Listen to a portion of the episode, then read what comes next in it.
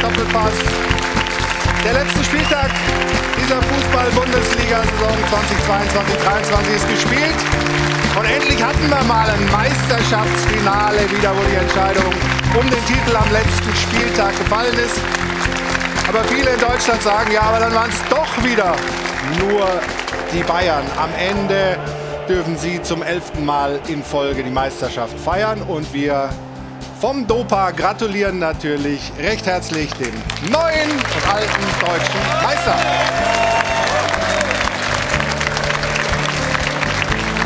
Der Stahlwerk Doppelpass aus dem Airport Hilton in München beschäftigt sich natürlich mit dem FC Bayern München. Eine Meisterschaft, die irgendwie unverhofft kommt am Ende. Natürlich hat man sich dann gefreut und gejubelt und gefeiert. Erst in Köln, später dann in München. Aber was ist das für ein Jahr gewesen? Das Ganze wird natürlich dann noch getoppt dass der Sportvorstand und der Vorstandsvorsitzende, also Hassan Salihamidzic und Oliver Kahn, direkt nach dem Spiel gefeuert wurden. Zumindest wurde deren Entlassung dann verkündet. Also ein Jahr, wo man einen Cheftrainer und alle sportlichen Verantwortlichen verliert und so knapp deutscher Meister wird, das ist ein Jahr, das zum Nachdenken Anlass gibt beim FC Bayern München. Es gibt gleich in der Allianz Arena um 11.30 Uhr eine Pressekonferenz. Da wird man dann erfahren, wie es weitergeht, personell beim FC Bayern. Und unser Kollege Kerry Hau ist da und wird uns jetzt schon kurz sagen, was wir erwarten dürfen bei dieser Pressekonferenz. Gleich kurz äh, begrüßt Kerry Hau von uns hier aus dem Airport Hilton und dann Lieber Kerry, deine Infos. Was dürfen wir erwarten?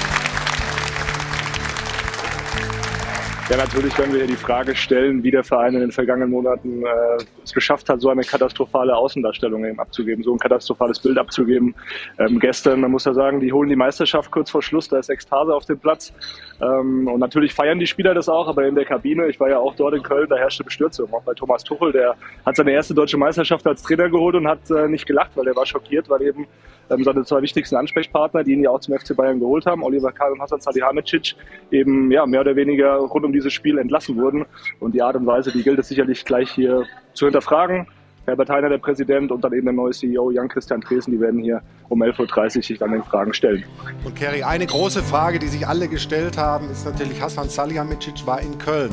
Oliver Kahn war nicht da. Dann hieß es, er ist krank. Dann hat Oliver Kahn selber getwittert, mir ist es verboten worden, ähm, nach Köln zu reisen. Dann hat Sky gesagt, ja, das haben die Ärzte verboten. Dann hat Kahn wieder gesagt, nein, der Club hat es mir verboten. Erwarten wir uns und du dir jetzt auch Aufklärung, was da zwischen dem FC Bayern und Oliver Kahn offensichtlich so zerbrochen ist, dass er nicht mit nach Köln reisen durfte? Ja, auf jeden Fall. Das ist eine ganz wichtige Frage. Und Oliver Kahn, muss man auch dazu sagen, hat in den vergangenen Wochen sehr um seinen Job gekämpft, hat auch wieder mehr dann das Gespräch auch mit der Mannschaft gesucht, was ja oft kritisiert wurde, diese fehlende Nähe eben zu den Spielern. Und er wollte das nicht akzeptieren, habe ich gehört, und ist halt auf Konfrontation gegangen. Sadi Hamicic hat das dann akzeptiert, deswegen war er dann auch mit in, in Köln, aber nichtsdestotrotz äh, fatales äh, Bild, das der FC Bayern da abgibt, dass man dann nicht mal den CEO, der ja auch ähm, ja eine gewisse Legendenstatus in dem Verein hat, dass man ihn dann so äh, absägt. Und das ist sicherlich auch eine Frage, die sich äh, die Verantwortlichen stellen müssen, Herbert Heiner und Jan-Christian Tresen. Also wir gehen gleich um 11.30 Uhr live rein in diese Pressekonferenz des FC Bayern, aber natürlich wollen wir in dieser Sendung auch die Frage stellen, was ist beim BVB eigentlich passiert? Ja, da war alles bereit für eine riesen Meisterparty in Dortmund. Hunderttausende Menschen wollten diese Meisterschaft feiern, die ja zum Greifen nah war. Man musste nur Mainz schlagen und schafft das dann nicht. Hat es aus der Hand gegeben. Tränen, wohin man geguckt hat. Und was für Konsequenzen müssen da folgen, damit man im nächsten Jahr wieder mit breiter Brust angreift und sagt, diesmal sind wir soweit. Wie kann man sich von so einer Enttäuschung erholen? Das besprechen wir gleich auch hier in der Runde, aber eben auch mit unserem Kollegen Patrick Berger, der aus Dortmund zugeschaltet sein wird. Und natürlich sprechen wir auch über alle emotionalen Entscheidungen, die es da gegeben hat. Oben und unten Bochum, was für eine Märchengeschichte bleibt drin. Schalke geht runter, Union Berlin spielt Champions League. Das alles heute im Stahlwerk Doppelpass mit tollen Gästen. Der erste, der jetzt kommt, ist Europameister 96, viermal deutscher Meister mit dem FC Bayern München. Ein Mann, der die klare Sprache pflegt. freue mich sehr auf Markus Babbel. Guten Morgen.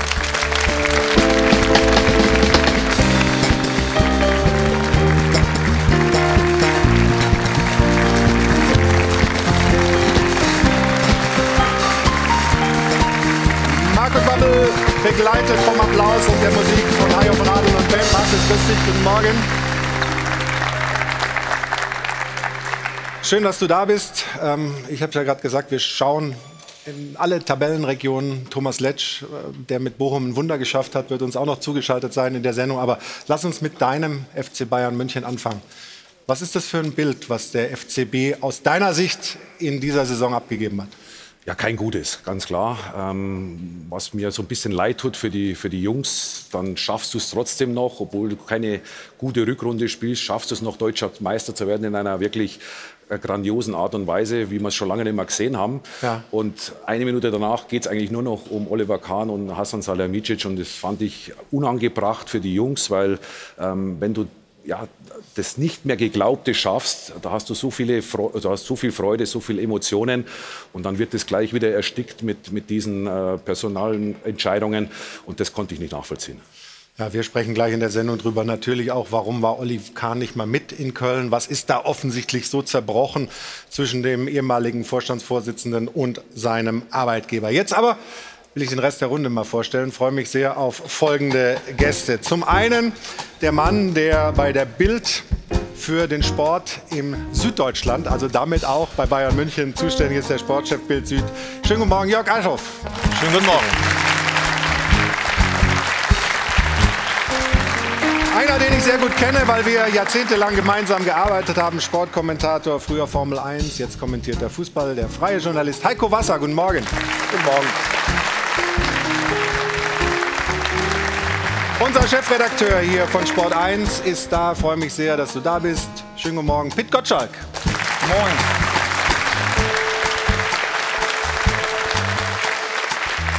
Und er wird auch jede Menge zu sagen haben über den FC Bayern und das, was da auf dem Feld und neben dem Feld in dieser Saison passiert ist. Eine Bayern-Legende, Dopa-Legende sowieso. Schönen guten Morgen, Stefan Effenberg.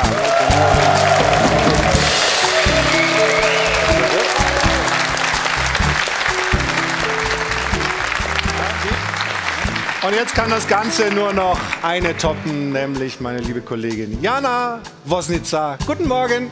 Guten Morgen.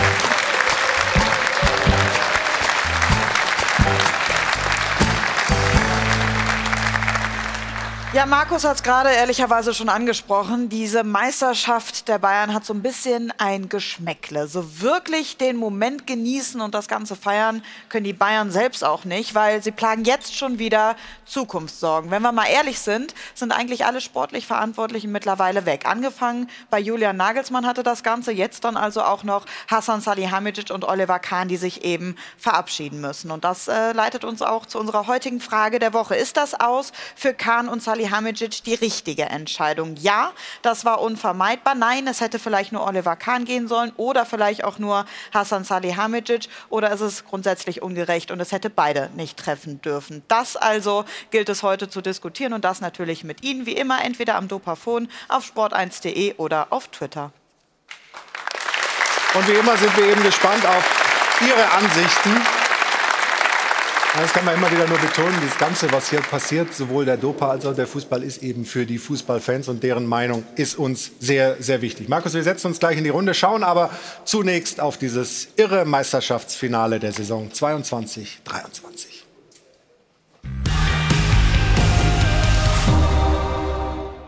Die Schale geht hoch, eigentlich so wie immer.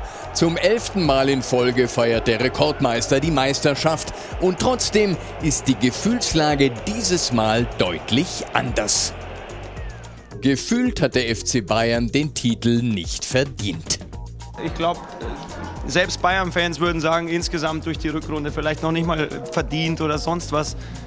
Aber die Emotionen, die wir heute erleben durften und am Ende haben wir sie uns auch irgendwie erarbeitet, auch wenn wir unter unseren Erwartungen vielleicht geblieben sind.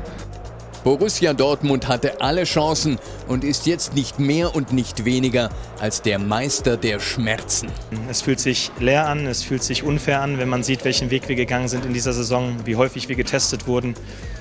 Und auch das, auch das ist jetzt Teil dieses Tests. Wir wissen, dass der Weg zum Erfolg extrem steinig ist, extrem schwierig ist. Aber das heute hätten wir nicht geraucht. Der BVB hat nicht nur sich selbst und die eigenen Fans enttäuscht, sondern wohl auch halb Fußball Deutschland, das sich einfach endlich einen neuen Meister gewünscht hätte. Aber wer den Sack nicht zumacht, hat es eben auch nicht verdient. Und trotzdem möchte ich die Gelegenheit nutzen, äh, dem FC Bayern, und das gehört in einer Niederlage auch dazu, ähm, Glückwünsche zu übermitteln zu Beginn der zum Gewinn der deutschen Meisterschaft. Mehr muss ich aber auch ehrlich gesagt nicht verlieren. Bayern München könnte der gefühlt traurigste Meister der Bundesliga-Geschichte sein. Ja, wissen Sie, ich hätte, mich, ich hätte mich deutlich verantwortlicher für einen Misserfolg gefühlt, als ich mich jetzt verantwortlich für, für den Erfolg fühle. Das ist einfach so. Der Club hat tatsächlich alles dafür getan, die natürliche Freude über den Erfolg mit knallharten Personalentscheidungen zu unterdrücken. Der stillose Rauschmiss der Führungsriege mehr oder weniger parallel zum Titelgewinn einmalig im deutschen Fußball. Deshalb ändert sich jetzt alles. Ich weiß es selber erst seit gestern Nachmittag und muss es auch erst mal verdauen, ist ja klar. Bayern München hat hinter den Kulissen genauso unmeisterlich agiert wie auf dem Rasen. Und trotzdem halten die Münchner die Schale wieder in den Händen, verdient nicht aufgrund eigener Stärke, sondern aufgrund der Schwäche der Konkurrenz, die das Angebot der Bayern einfach nicht angenommen haben. Daraus folgt dann eben, die Bundesliga hat offensichtlich keinen anderen Meister verdient.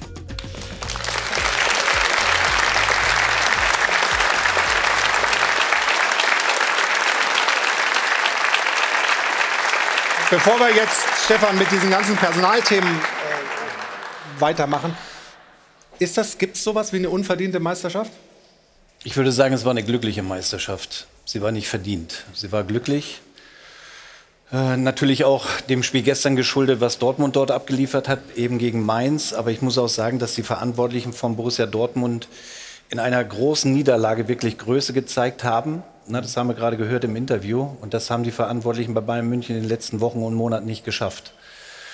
Äh, bitter ist es für die Spieler, das hat Markus gerade gesagt, dass du eigentlich so eine Meisterschaft wirklich in der letzten Minute gewinnst. Mhm. Mit den ganzen Emotionen und mit dieser Freude. Und die wird dann, sag ich mal, 60 Sekunden später getrübt durch diese Bekanntgabe, dass Salihamidzic und Oliver Kahn nicht mehr in ihren Ämtern sind.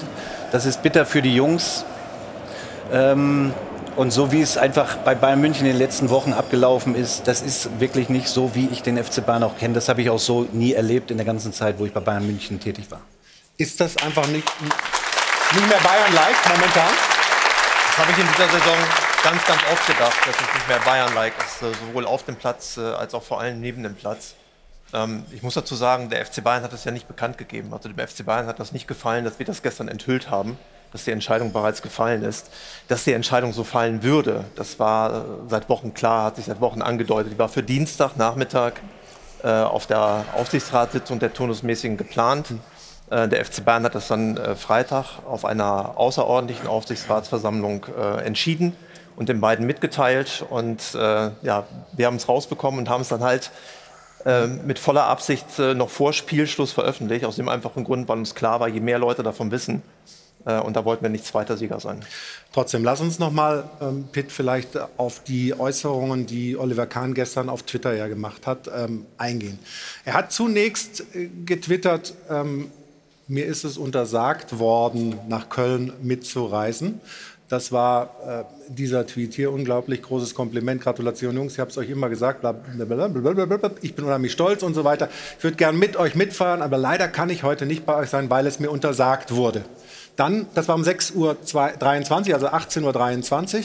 Und dann ging die Meldung rum, es ist, sei ihm von den Ärzten untersagt worden. Zunächst hieß es ja, ah. er sei krank. Und dann hat er aber selber nochmal, sieht man hier, 18.40 Uhr, also 6.40 Uhr nachmittags geschrieben, ich kann leider nicht bei euch sein, weil es mir vom Club untersagt wurde. Was ist da passiert mhm. zwischen Oliver Kahn und dem FC Bayern, dass man so einem verdienten Mann ja, als Spieler ähm, auch als Vorstandsvorsitzender nicht gestattet hat, mit nach Köln zu reisen. Also meine erste Reaktion, und so habe ich das dann auch äh, gestern sofort kommentiert, war, was für eine Unverschämtheit des FC Bayern. Aber jetzt wird nach und nach die ganze Wahrheit rauskommen.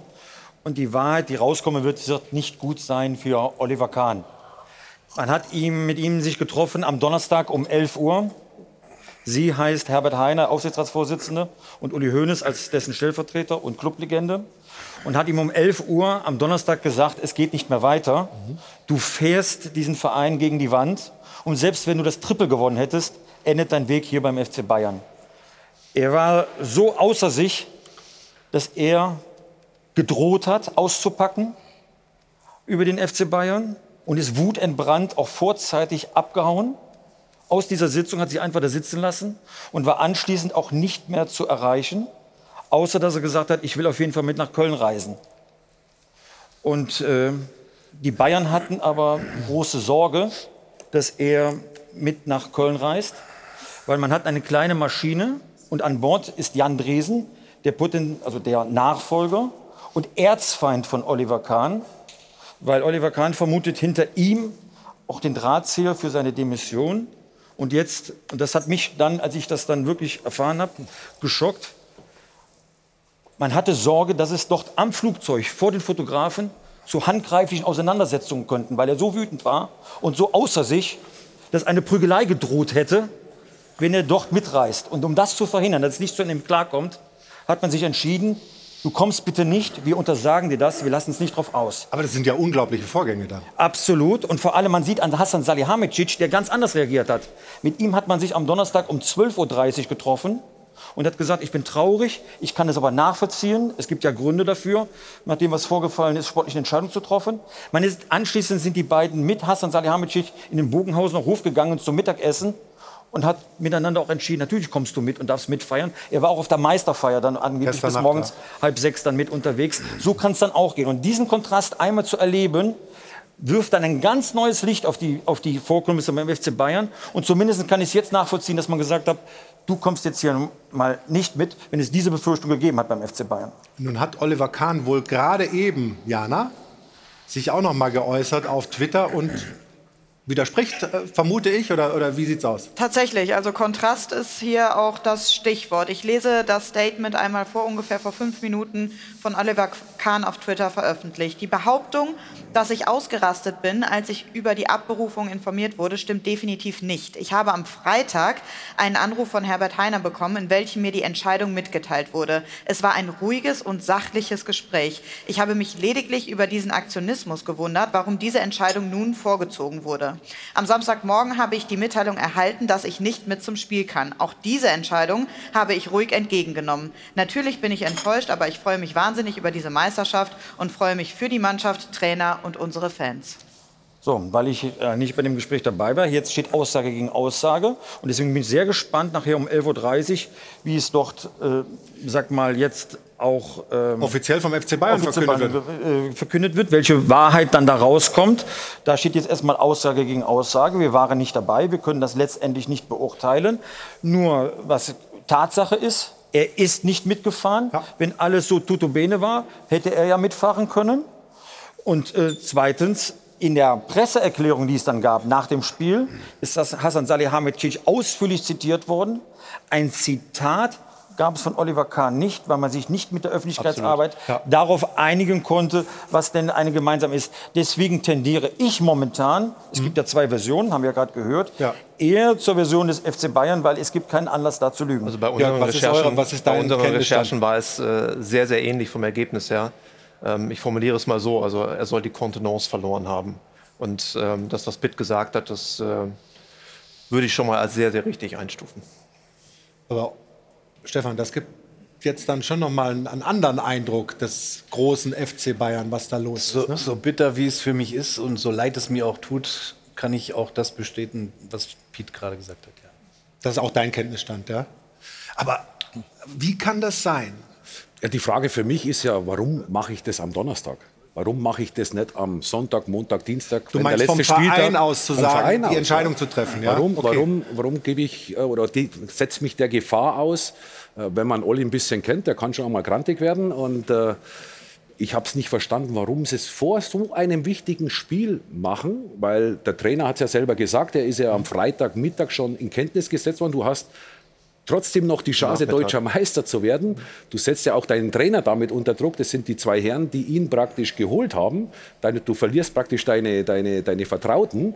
Und warum du vor so einem wichtigen Spiel so eine Sitzung machst, die, die, die leuchtet mir einfach nicht ein. Ich habe es ja eben gesagt, das war ja geplant für Dienstag und diese Aufsichtsratssitzung am Dienstagnachmittag wird es auch weiterhin geben in Ja. der Allianz Arena, also nach unseren Informationen. Äh, Ich habe es genauso wenig verstanden, weil ähm, nach allen Recherchen der letzten Wochen lief es ja genau darauf hinaus. Und das hätte man am Dienstag, glaube ich, ganz, ganz sauber lösen können. Wissend dann, ähm, ob man Meister ist oder nicht Meister ist. Und hätte der Mannschaft natürlich, also dass wir es jetzt, wie gesagt, äh, herausbekommen haben, veröffentlicht haben, dafür kann der FC Bayern nichts. Das hat dem FC Bayern auch nicht gefallen. Aber diese Gefahr, dieses Risiko einzugehen, dann diese doch noch mögliche Meisterschaft zu torpedieren, ist mir ein komplettes Rätsel. Also die Frage habe ich mir auch natürlich gestellt, weil man hätte das alles in aller Ruhe machen können. Aber der FC Bayern wollte tatsächlich Oliver Kahn sogar schützen, weil man stellt sich das Szenario vor, Oliver Kahn wäre jetzt bei der Meisterschaft mit dabei gewesen. Heute bei den Frauen mit dabei, Meisterschaft, auf dem Rathausbalkon, groß gefeiert. Und am Dienstag großes Tribunal, Edgy Badge, alles Heuchelei, wir wollen trotzdem mit der Schluss machen. Also wollte man ganz in Ruhe das vorbereiten, hatte eine außerordentliche Aufsichtsratssitzung per Videocall am Freitag an- anberaumt, um das Ganze dann auch abzurunden. Und durch das Verhalten von Oliver Kahn ist dieser Zeitplan, ihn zu schützen, damit es nicht in einer Heuchelei endet, völlig aus den Fugen geraten. Was ich so Also interessant kurz, finde. Wir müssen kurz eine Pause machen, damit wir nicht Machen zu wir. spät kommen äh, zur mein Wort. Pressekonferenz. Ja, du vergisst doch nichts, weiß ich doch. Ja, äh, also unglaubliche Vorgänge beim FC Bayern München. Man feiert die elfte Meisterschaft in Folge und trotzdem steht man vor einem Scherbenhaufen. Wie die Verantwortlichen, die neuen Verantwortlichen, das erklären jetzt nach der Pause in der Pressekonferenz und Sie haben die Chance, bei unserem Gewinnspiel mitzumachen. Alle relevanten Informationen blenden wir ein. Sie sehen schon den Pressekonferenzraum in der Allianz Arena ist alles vorbereitet. Es geht um zwei VIP-Tickets für das DFB-Pokalfinale mit Übernachtung, mit Meet and Greet. Also mitmachen, Kennwort ist DFB. Wir drücken die Daumen und sind gleich rechtzeitig zurück und hoffen auf neue Informationen vom FC Bayern München, dem deutschen Fußballmeister 2023.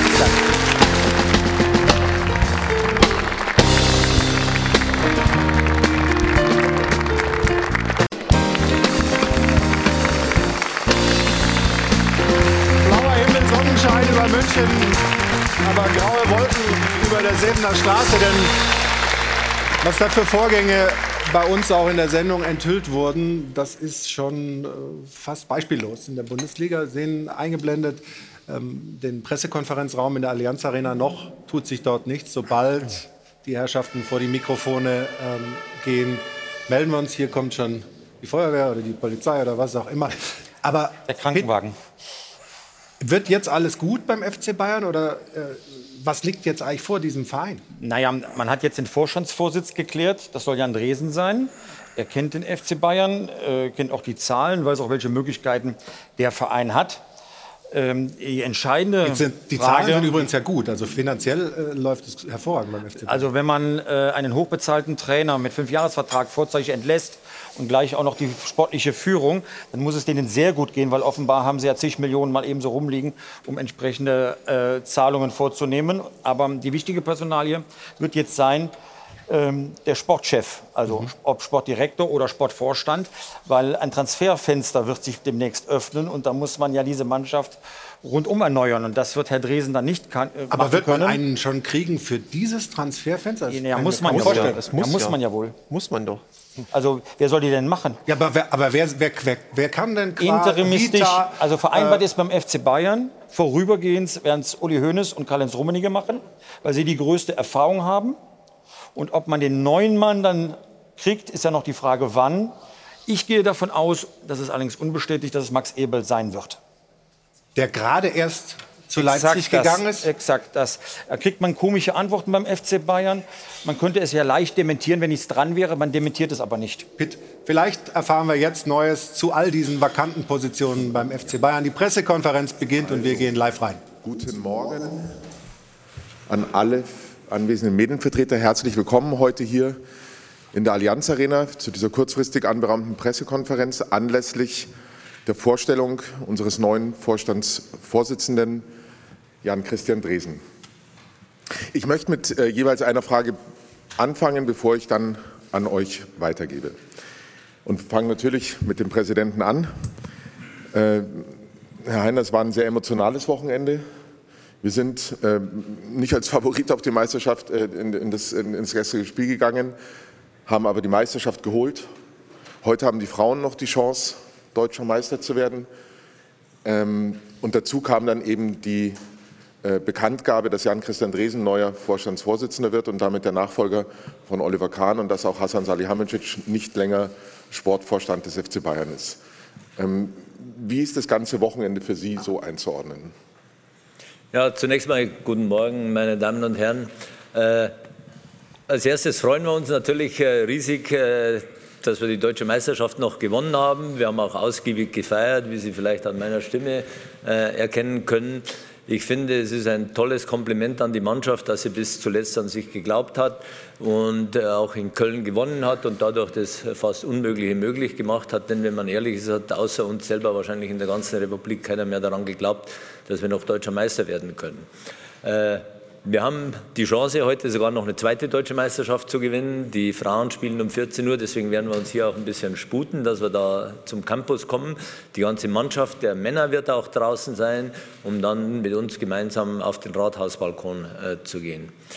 Aber es ist auch fair zu sagen, dass obwohl wir deutscher Meister geworden sind bei den Männern, äh, die Saison nicht so verlaufen ist, wie wir sie gerne gehabt hätten. Vor allem äh, in der Rückrunde, in der zweiten Hälfte hat man gesehen, dass die Mannschaft nicht so gespielt hat, wie wir das uns alle wünschen, wie der FC Bayern äh, das gerne hätte, Dominanz ausstrahlt. Und insofern haben wir uns natürlich auch sowohl in, mit der sportlichen Leitung äh, wie auch im Aufsichtsrat darüber Gedanken gemacht. Wir haben Warnsignale gesehen auf und außerhalb des äh, Platzes, äh, die uns dann am Ende des Tages zu dem Entschluss gebracht haben, dass wir mit Ende der Saison einen Neustart äh, beginnen wollen und haben uns deswegen von Oliver Kahn und Hassan Salihamidzic äh, getrennt.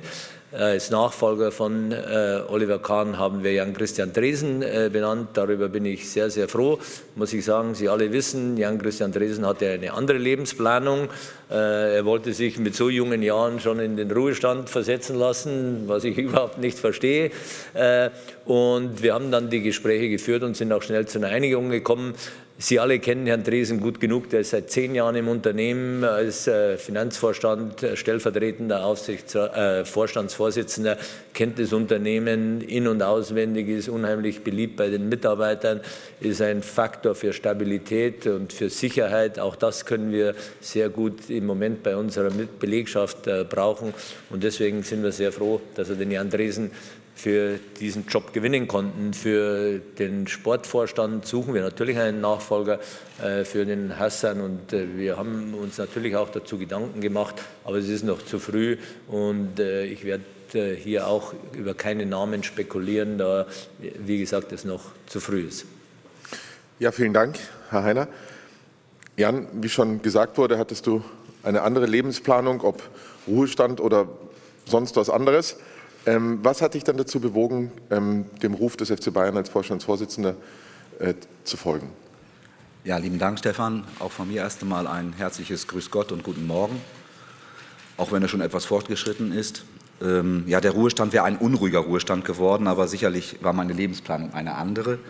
Was hat mich bewegt? Ich habe hier vor zehn Jahren, vor über zehn Jahren, äh, als ich die Nachfolge von Karl Hopfner antreten durfte, äh, diesen FC Bayern als meine neue Heimat erlebt. Ich bin Teil dieses FC Bayern geworden und habe hier wunderbare Jahre verbracht. Das war eine meiner besten Entscheidungen in meinem Leben. Und ähm, jetzt durch diese Gespräche mit Herrn Heiner und dem Aufsichtsrat und die Frage, wenn man etwas wirklich gerne macht und das einem das Herz berührt, ähm, dann ist man auch bereit, seine Planung wieder zu ändern. Und deswegen habe ich natürlich das sehr gerne getan. Ähm, wenn der FC Bayern ruft, dann sollte man sich überlegen, ob man dem nachkommt. Und ich bin dem sehr gerne nachgekommen und möchte deswegen an dieser Stelle auch noch mal ausdrücklich sowohl Herbert Heiner als Aufsichtsratsvorsitzenden und dem gesamten Aufsichtsrat danken für diese Chance, für diese Aufgabe, die sicherlich die nächsten Wochen nicht leicht werden wird, aber das macht es umso reizvoller. Ja, vielen Dank, Jan. Und damit kommen wir auch schon zu Ihren Fragen. Marc Gabel von RTL. Haben wir Mikrofone? Da.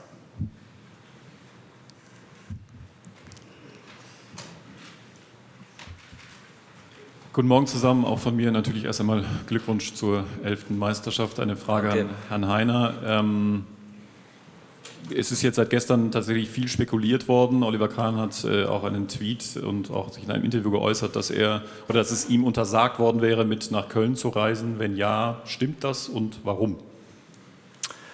Also ich kann Ihnen gern den Ablauf der letzten Tage schildern. Es war so, dass wir am äh, Donnerstag, Uli Hoeneß und ich, mit äh, Hassan Salihamidzic und mit Oliver Kahn die Gespräche geführt haben, weil wir es den beiden Betroffenen früh genug sagen wollten, damit sie auch Zeit haben, mit der Situation umzugehen, damit sie Zeit haben, sich ihre Gedanken dazu zu machen, äh, auch aus Respekt vor diesen beiden verdienten Ikonen äh, des FC Bayern München, die ja nicht nur Manager waren, sondern auch lange Jahre hier gespielt haben. Und äh, wie Sie an den Bildern gestern gesehen haben, mit Hassan hat es sehr, sehr gut geklappt. Wir haben uns einvernehmlich äh, äh, vereinbart. Äh, er geht mit nach Köln, ist äh, mit dabei. Dass wir dann noch Meister werden, war noch äh, schöner. Dasselbe Gespräch haben wir mit Oliver Kahn geführt. Das ist leider nicht so gut gelaufen, muss ich sagen. Das war sehr emotional und wir konnten uns am Ende des Tages mit Oliver nicht einigen, dass wir die Beendigung einvernehmlich hinkriegen. Und darauf haben wir uns dann am Freitagabend nochmal mit dem Aufsichtsrat zusammengesetzt in einer außerordentlichen Sitzung und haben die Abberufung von Oliver Kahn äh, beschlossen. Und aufgrund dieser Situation konnte er dann natürlich auch nicht am, Sonntag, äh, am Samstag mit nach Köln gehen. Wunderbar, dann Manuel Bunke von TZ Merkur.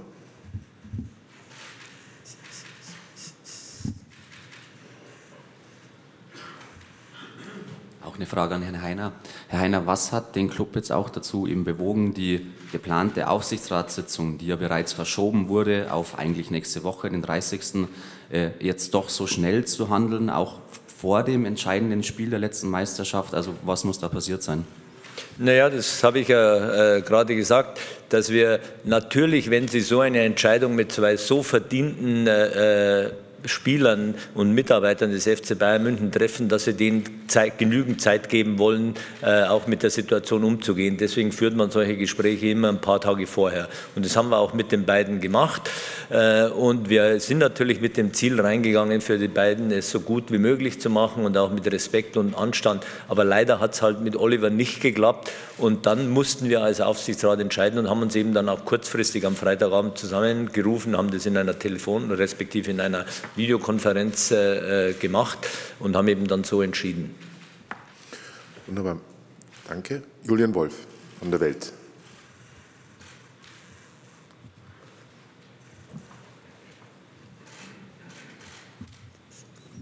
Ja, guten Morgen auch von mir an beide. Äh, zunächst eine Frage an Herrn Heiner. Ähm, Thomas Tuchel hat sich gestern in der PK so geäußert, dass es ja unterschiedlich gewertet wurde. Es gab sogar die, die ja, Wertung, ob es möglicherweise, er auch an, an Rücktritt denkt. Können Sie einmal sagen, haben Sie mit Thomas Tuchel ähm, gesprochen? Ist er definitiv auch, auch der Trainer in der neuen Saison? Und einmal an Herrn Dresen die Frage, ähm, wie wollen Sie in dieser schwierigen Situation jetzt den Verein befrieden? Wie ist Ihr Führungsstil? Wie würden Sie das beschreiben? Vielen Dank. Also zunächst mal muss ich sagen, dass wir von Thomas Tuchel absolut überzeugt sind. Er ist sicherlich einer der besten Trainer in Europa, hat es in vielen Stationen äh, bewiesen. Ich glaube, da braucht man nicht lange darüber reden. Ich habe mit Thomas Tuchel am Freitag gesprochen, habe ihm die Situation erklärt und ihm alles erzählt. Er war sehr verständnisvoll. Wir hatten ein sehr, sehr gutes Gespräch äh, und insofern gibt es da überhaupt keine Gedanken. Ich wüsste nicht, warum Thomas Tuchel nicht bei uns Trainer sein sollte. Jan? Ja, ich bin ja nun schon seit über zehn Jahren beim FC Bayern. Dadurch kennen mich natürlich viele Mitarbeiterinnen und Mitarbeiter und ich kenne Sie. Ich bin also nicht der Neue, sondern eigentlich bin ich maximal der neue Alte, wenn Sie so wollen. Ähm, mir ist Kommunikation wichtig und ich möchte wieder mehr zu einem Füreinander kommen. Ich hatte ja gestern die Gelegenheit, auch ganz kurz gestern Abend etwas zu sagen und es ist mir wirklich wichtig, füreinander und miteinander und ein bisschen Freude sollte dann auch noch dabei sein. Und meiner Meinung nach äh, fängt es oben an. Deswegen ist mir sehr wichtig, dass wir im Team, im Vorstand, gemeinsam mit dem Aufsichtsrat hier einfach das auch vorleben und Vertrauen zueinander haben. Und äh, daraus, äh, das muss man beweisen. Das ist nämlich nichts, was man nur erzählt und verordnen kann. Das muss man dann täglich beweisen. Und wenn man das beweist, dann kommen die Mitarbeiter mit. Vielen Dank. Elisabeth Schlammer, bitte. Ähm, Herr Heiner, vielleicht an Sie die mhm. Frage, ähm, weil Sie ja da noch mehr dafür zuständig sind als der neue CEO. Ähm, der Ablauf, halten Sie den vielleicht halten Sie den für so glücklich, wie er gelaufen ist, dass praktisch mit Schlusspfiff bekannt wird, dass ähm, Oliver Kahn und Hassan, äh, Hassan Salihamidzic entlassen sind? Ähm, hätte man das nicht vielleicht, oder Sie haben ja auch, oder der Verein hat ja dafür ein bisschen Schelte bekommen, hätte man das nicht vielleicht etwas, sagen wir mal, stilvoller lösen können, nämlich ein paar Tage warten und dann das an die Öffentlichkeit oder sagen Sie, das sich nicht halten lassen? Naja, also äh, allein aus Ihrer Frage sehe ich schon, äh, dass es nicht ganz so einfach ist und für so, einen, für so eine Trennung gibt es nie den richtigen Zeitpunkt. Aber Sie wissen auch, dass nach dem letzten Spieltag, spätestens am nächsten Tag, die gesamte Mannschaft, die Spieler, die Trainer alle weg sind. Und es war uns sehr wichtig, dass A, die beiden Herren frühzeitig informiert werden und B, und es war vor allem ein sehr großer Wunsch auch vom Hassan, dass er sich persönlich von der Mannschaft verabschieden kann. Und deswegen haben wir gemeinsam abgesprochen, das nach dem Spiel äh, zu machen. Äh, und ich finde das auch absolut richtig. Das muss man auch einem Sportvorstand äh, zugestehen, dass er die Chance hat, sich persönlich von seinen Spielern, von Trainern, die er zum großen Teil selber geholt hat, äh, sich zu verabschieden. Und wie sowas gut gehen kann, hat man ja auch an dem Beispiel Hassan Salihamidzic gesehen.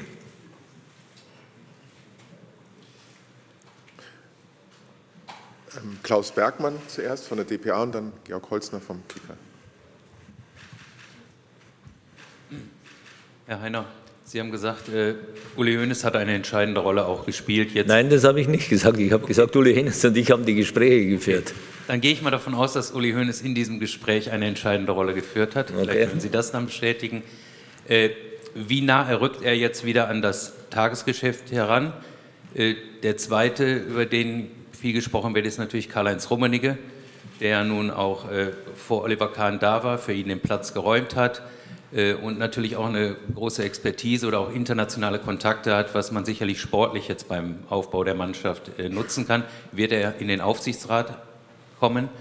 Und äh, Sie, haben, Sie haben beide gesagt, oder Sie hatten noch gesagt, dass es Warnsignale gegeben habe. Deshalb hätte man handeln müssen. Können Sie das ein bisschen ausführen? Was waren die Warnsignale? Also zunächst zur ersten Frage. Sie wissen, dass Uli Hoeneß und ich sehr gut miteinander können äh, und das seit 20 äh, Jahren, seitdem ich im Aufsichtsrat äh, bin und damals die 10% Anteil am FC Bayern auf der Adidas-Seite gekauft habe. Und insofern sind wir permanent im Austausch und haben auch beschlossen, dass wir die Gespräche zusammenführen, weil wir ja auch beide mehr oder weniger äh, den Oliver Kahn eingestellt haben, weil äh, Uli auch den Hassan Salihamidzic äh, geholt hat und ihr beide natürlich auch sehr, sehr gut kennt.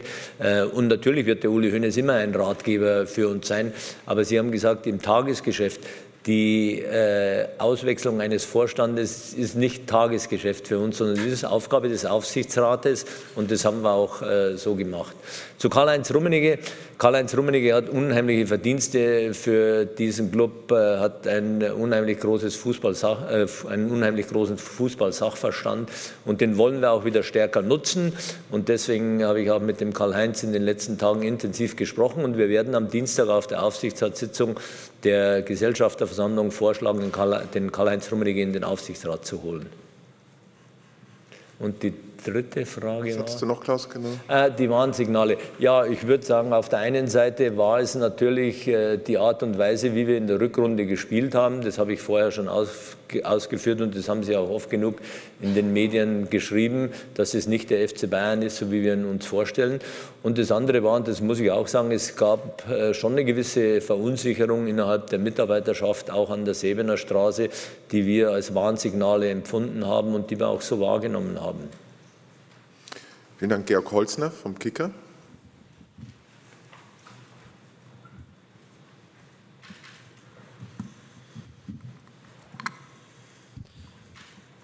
Hallo, ich grüße Sie. Ähm, eine Frage auch noch an Herrn Dresen. Sie galten ja in den vergangenen Wochen auch immer wieder als Kandidat bei der DFL. Ähm, können Sie uns kurz mitnehmen, wie der Stand vielleicht konkret war in diesen vergangenen Wochen und was Sie letztendlich doch mehr vom FC Bayern überzeugt hat als von der DFL? Echt schwer. ja, Sie wissen, ich bin ja im DFL-Präsidium und insofern auch allein naturgemäß aus dieser Situation heraus hat man oft miteinander Kontakt und natürlich auch mit dem Vorsitzenden des Präsidiums, Aki Watzke. Aki Watzke und ich hatten in den raus, letzten ähm, aus dieser Tagen, Pressekonferenz, ähm, äh, wenn Jan-Christian Dresen sich da Richtung DFL äußert, glaube ich, ähm, ist es mal wichtig, dass wir jetzt hier die Runde reinnehmen. Welche Erkenntnisse haben wir denn gewonnen? Was äh, nimmst du mit aus dieser Pressekonferenz bisher? Und Also- kurzer Hinweis, wann immer noch was passiert, wenn noch irgendwelche interessanten Dinge kommt, sind wir sofort wieder bereit, die Pressekonferenz reinzunehmen, auch zeitversetzt einzuspielen. So, jetzt, sorry, Peter. Sowohl Herr Dresen wie auch Herr Heine wirken gerade sehr aufgeräumt. Ähm, jetzt nicht meisterlich erfreut. Ähm, Bayern ist in einer Notfallsituation. Die elfte Meisterschaft in Folge, die Freude darüber, kommt jetzt nicht so richtig rüber, finde ich, äh, wenn man der Pressekonferenz äh, zuhört, sondern der FC Bayern ist jetzt gerade dabei, sich schon für die neue Saison äh, aufzustellen.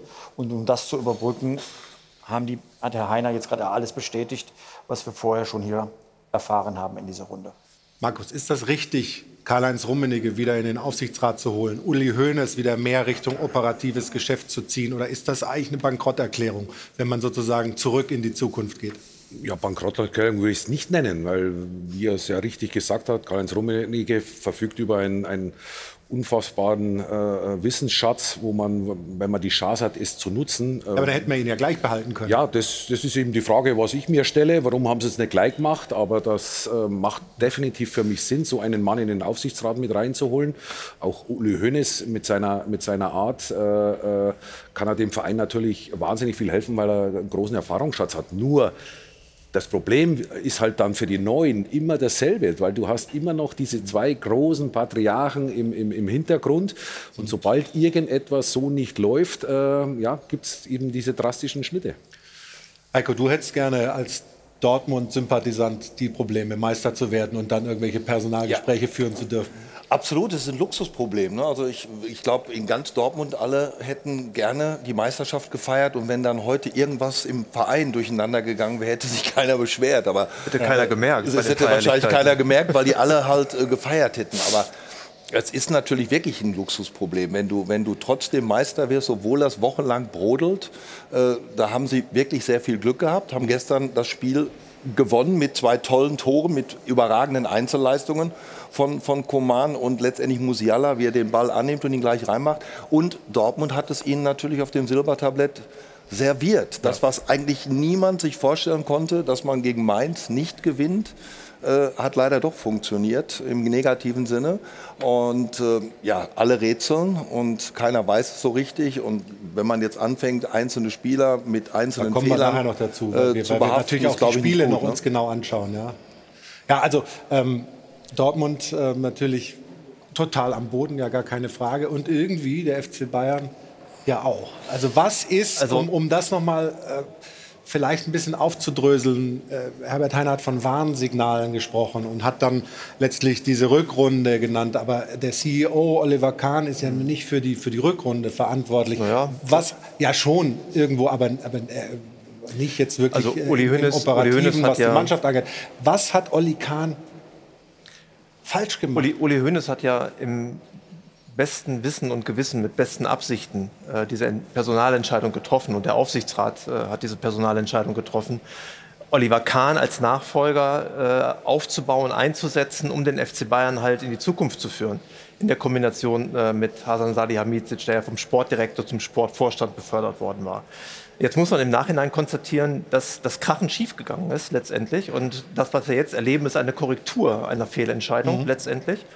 Ähm, es ist gut, dass Karl-Heinz Rummenigge zurückkommt, damit äh, Sportexpertise zurückkommt, Fußballexpertise zurückkommt, ein großes Netzwerk zurückkommt, was äh, sehr, sehr wichtig ist, ihn dann wieder näher in, in den Verein oder mehr in den Verein einzubinden. Ich glaube auch, dass Jan-Christian Dresden für die jetzige Situation des FC Bayern genau der richtige Mann am richtigen Ort zur richtigen Zeit ist, weil der FC Bayern nämlich nicht nur die Mannschaft möglicherweise erneuern muss, sondern es gibt da, und da will ich jetzt gar nicht ins Detail gehen, äh, auch DFL-Themen, die demnächst zu behandeln sein werden. Äh, also von daher ist das, glaube ich, eine ganz äh, logische und richtige Korrektur. Aber um auf deine Frage zurückzukommen, was Oliver Kahn falsch gemacht hat. Er hat vor allen Dingen falsch gemacht, dass er sich zu sehr von Uli Hoeneß emanzipieren wollte. Dass er nicht mehr den Kontakt zu ihm gehalten hat, dass er auf seinen Rat keinen Wert gelegt hat dass er viele Entscheidungen so getroffen hat, wie Uli Hoeneß sie vielleicht nicht ge, äh, getroffen hätte. Und man darf Uli Hoeneß beim FC Bayern niemals außen vor lassen. Der ist der FC Bayern, der hat diesen Verein gebaut. Das ist sein Verein. Uli Hoeneß ist der FC Bayern, der FC Bayern ist Uli Hoeneß. Und ihn dann mehr oder weniger links liegen zu lassen, das hat Bratzo besser gemacht. Er hat mehr den Kontakt gehalten, er war öfter am Tegernsee. Das hätte Uli sich sicherlich auch von Oliver Kahn gewünscht. Aber da hat er sich leider getäuscht. Ja. Dazu kommt die, die Führung. Die Führung. Mir hat mal jemand gesagt, Oliver Kahn, der ja ein, ein, allein schon qua Position eines Torwarts ein Einzelgänger gewesen ist. Mir hat jemand gesagt, damals, als er installiert worden ist, und ich habe auch gedacht, das ist genau die richtige Personal, Personal die einer mit Stallgeruch, der vom ja. FC Bayern kommt, der sich wirtschaftlich weitergebildet hat. Aber mir hat damals jemand gesagt, der konnte schon keine Mannschaft führen. Wie will der diesen Verein führen? Und das hat sich leider bewahrheitet. Dazu, also ja? ich muss zu dieser PK noch mal was sagen. Ähm, Menschenführung als CEO ist natürlich und selbstverständlich ganz, ganz wichtig. Ich glaube, der Herr Dresen hat eben was ganz Entscheidendes gesagt. Er hat gesagt, wenn es Warnsignale gibt bei den Angestellten an der Sebener Straße und Unsicherheit und ich bin jetzt dafür verantwortlich, als neuer CEO das wieder zurückzubringen, dann ist es ja ein, ein Zeugnis für und Oliver gegen Kahn. Oliver Kahn, ganz klar und deutlich. Ich meine, wir haben beide, mit, äh, beide zusammengespielt mit, mit, mit Olli und mit dem Hassan. Hassan war immer extrem empathisch, immer offen. Und so habe ich ihn auch gesehen als Sportvorstand mit den Spielern und bei den Spielern. Also hoch angesehen, hat immer die Gespräche gesucht. Mhm. Oliver Kahn hat das nicht getan. Das hat aber auch schon als Torwart nicht. Torwart ist eine Position, wo du in deiner eigenen Welt lebst. Und ich glaube, das kann man beziehen jetzt auf seine Position, dass er die Position als Torwart eigentlich als CEO ein Stück weit auch weitergelebt hat. So ein bisschen ein Stück weit in seiner Welt, hat sich nie wirklich geöffnet, hat nicht die Gespräche gesucht, das, was du eigentlich machen solltest. Und ich glaube, auch ganz entscheidend bei der PK ist die Aussage von Herbert Heiner, dass er sagt, wir haben mit beiden das gleiche Gespräch geführt, das gleiche Gespräch. Der eine hat gesagt, ich komme mit, ich komme mit zum Spiel nach Köln in der Hoffnung, dass wir noch deutscher Meister werden. Ja, ich lasse mich bin, ein Ich bin ein Teil der Mannschaft und ich möchte hier auch Respekt zeigen und, und ich bin selbstverständlich dabei. Du hast die andere Person, Oliver Kahn, der das nicht wollte, nicht gemacht hat und ganz anders re reagiert hat, emotional. Jetzt können wir hineininterpretieren, was heißt emotional, wie hat er sich wirklich verhalten. Aber die Entscheidung stand fest, dass die Obersten gesagt haben, er kommt nicht mit. Das ist ein Urteil und Zeugnis, muss ich sagen. Ich glaube, das ist die größte Niederlage. Er hat ein paar einstecken müssen, WM 2002, Champions League 99, rein sportlich. Ja. Aber ich glaube, dass das die größte Niederlage ist für Oliver Kahn. Und er hat von dem schlimmsten Tag seines Lebens gesprochen. Und ich glaube, das ist nicht so dahingesagt. Ähm, und wie das dazu gekommen ist, haben wir jetzt ein bisschen erfahren. Und wir werden natürlich darüber sprechen, wie es weitergeht. Weil der FC Bayern braucht sportliche Kompetenz und nichts gegen Herbert Heiner und Jan-Christian Dresen. Da muss natürlich noch jemand dazu. Und unser Kollege Kerry Hau hat gerade eben in der Pressekonferenz auch eine Frage in die Richtung gestellt. Und da wollen wir sowohl Frage als auch Antwort jetzt hören. Viele, viele Meldungen. Ich muss Kerry Hau von Sport 1. Ich habe alle gesehen. Ich werde alle ja, guten Morgen. Eine Frage an Herrn Heiner. Ähm, die letzten Monate waren ja auch sehr turbulent, diese Saison generell. Welche Lehren ziehen Sie auch aus so einer Saison? Weil ja auch schon viele Fans oft Kritik üben, dass mir Samir geht so ein bisschen abhanden. Hinterfragen Sie sich da auch kritisch äh, selbst?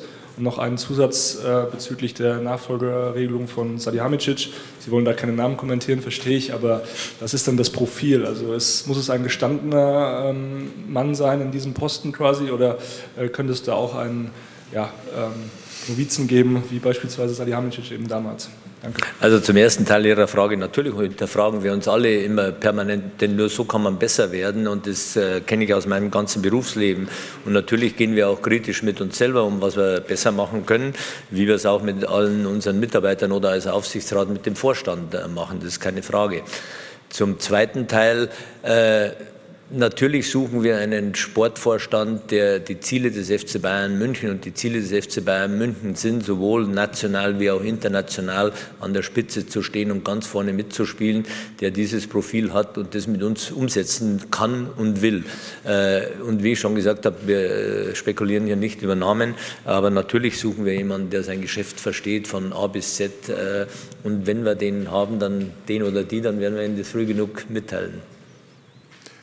Vielen Dank. Also soweit noch mal kurz die Pressekonferenz und die äh, Information, die wir haben bei Sport 1, ist, dass man schon mit jemandem spricht, dass man nicht jetzt noch den Markt sondiert, sondern schon spricht. Welches, welchen Namen, du hast Eberl gerade gebracht, ähm, hältst du das, Stefan, für umsetzbar, wenn man die ganze Geschichte kennt, der Abgang in Gladbach, jetzt Leipzig und jetzt ist doch der Traumverein da, der FC Bayern, und dann gehe ich dahin. Geht das? Ist der dann, also stell, kannst du dir das vorstellen?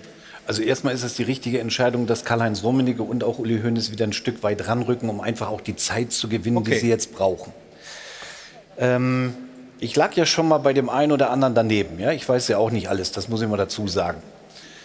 Ich würde mich doch sehr wundern, wenn Max Ebel nach dieser Geschichte eben in Gladbach und den Abgang ähm, dann den Weg zu RB gesucht.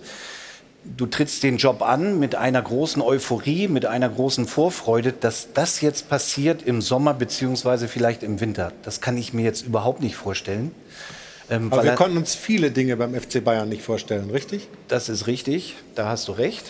Und das ist auch echt scheiße gelaufen in den letzten Wochen und Monaten. Das muss man auch mal so klar und deutlich sagen.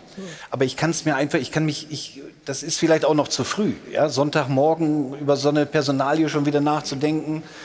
Ähm, da hatte ich vielleicht einen Kaffee nee, zu also, wenig. Also ich, ich finde es genau der richtige Zeitpunkt, um über so eine Personalie beim ja, FC aber Bayern RB hat ja, aber. RB hat ja auch große Ziele. So, jetzt holen Sie Max Ebel, statten ihn aus mit einem langfristigen Vertrag, um etwas aufzubauen, um der große Konkurrent zu werden von Bayern München. Mhm. Dass der jetzt da die Zelte wieder abbricht und zum FC Bayern zu kommen, jetzt im Sommer oder im Winter, das kann ich mir.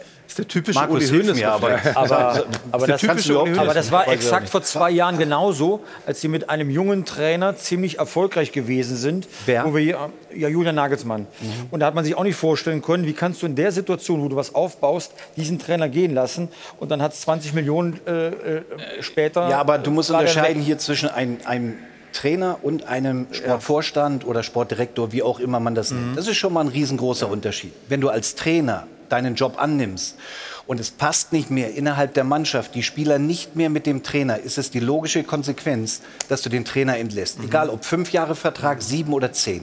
Fünfjahresverträge für einen Trainer bei Bayern München wird es in, der Zukunft nicht mehr geben. Ja. Ein Sportdirektor hat sehr wohl eine- eine andere Aufgabe wie ein, als ein Trainer. Das, ist ja, das musst du ja krass unterscheiden. Und ich bin fest davon überzeugt, dass Max Eberl die Zelte in Leipzig im Sommer oder im Winter nicht abbricht. Wenn das der Fall sein sollte, Ja, was passiert dann? Aber Möchtest du wetten oder nein, sowas? dann werde ich Moderator und du Experte. Ja, toll. Aber, du hast den, ja, bleibt mir nichts anderes übrig.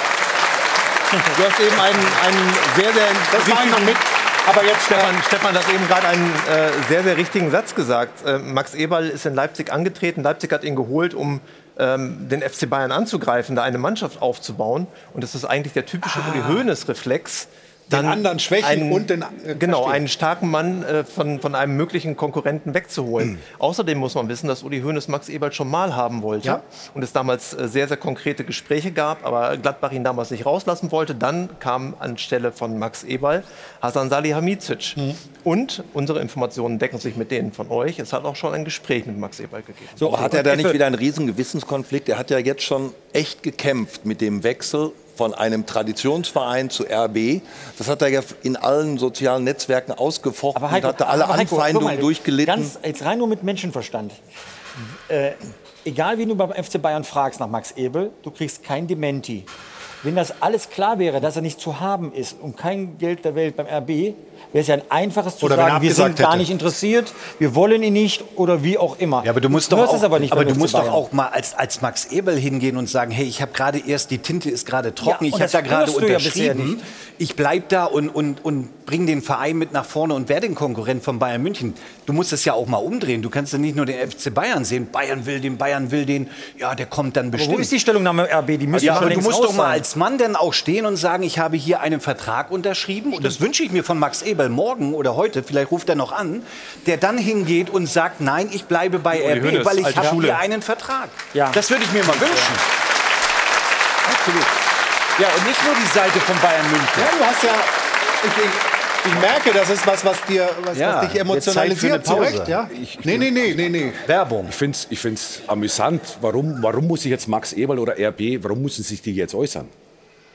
Es, wird ja über Sie spekuliert. Sie haben ja nicht die Spekulation auf den Markt gebracht, sondern wir reden jetzt darüber, weil natürlich der Max aufgrund seiner, seinen, äh, seiner Erfolge, die er als Manager Ruhe eben haben willst jetzt in der, in, der, in der Woche vor dem Pokalfinale. aber es fing ja jetzt gerade an. Das wird mit Sicherheit wird das, wird das kommen. Ich kann es mir auch nicht vorstellen. Auf der anderen Seite kann ich es mir wenn schon es wieder nicht vorstellen, kommt, dann bestätigt weil das sozusagen der FC Bayern Infos. dieses Jahr schon so viel Geld verbrannt hat, dass sie jetzt mit Sicherheit noch das Oder Geld machen haben. das, wir machen das für, für die nächste Woche, für den Doppelpass, direkt nach der Pokalübergabe in Berlin.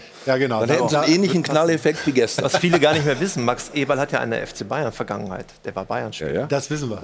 Ja, Also wir wissen es noch. Publikum wissen es. Ja, okay, das mag sein. Also die Information ist noch angekommen. Wir sprechen gleich weiter hier über dieses Personalbeben beim FC Bayern, aber natürlich schauen wir auch nach Dortmund in ein Meer der Tränen. Man hat es so oft in dieser Saison in der Hand. Die PK läuft weiter, falls da noch was passiert, gehen wir auch rein. Also Dortmund hat sich das Ding nehmen lassen. Es hat nicht der FC Bayern gewonnen, sondern Dortmund die Meisterschaft verloren, sagen ganz, ganz viele. Sie denken an unser Gewinnspiel, einfach teilnehmen. Es geht um zwei VIP-Tickets fürs DFB-Pokalfinale. Ähm, Frankfurt, Leipzig. Lohnt sich da hinzugehen. Sie haben alles dabei, Hotel. Meet and Greet und, und, und. Also mitmachen, wir drücken die Daumen und sind gleich wieder zurück hier in München mit dem Stahlwerk Doppelpass. Wir gehen in die nächste Runde. Was für ein letzter Spieltag der Bundesliga.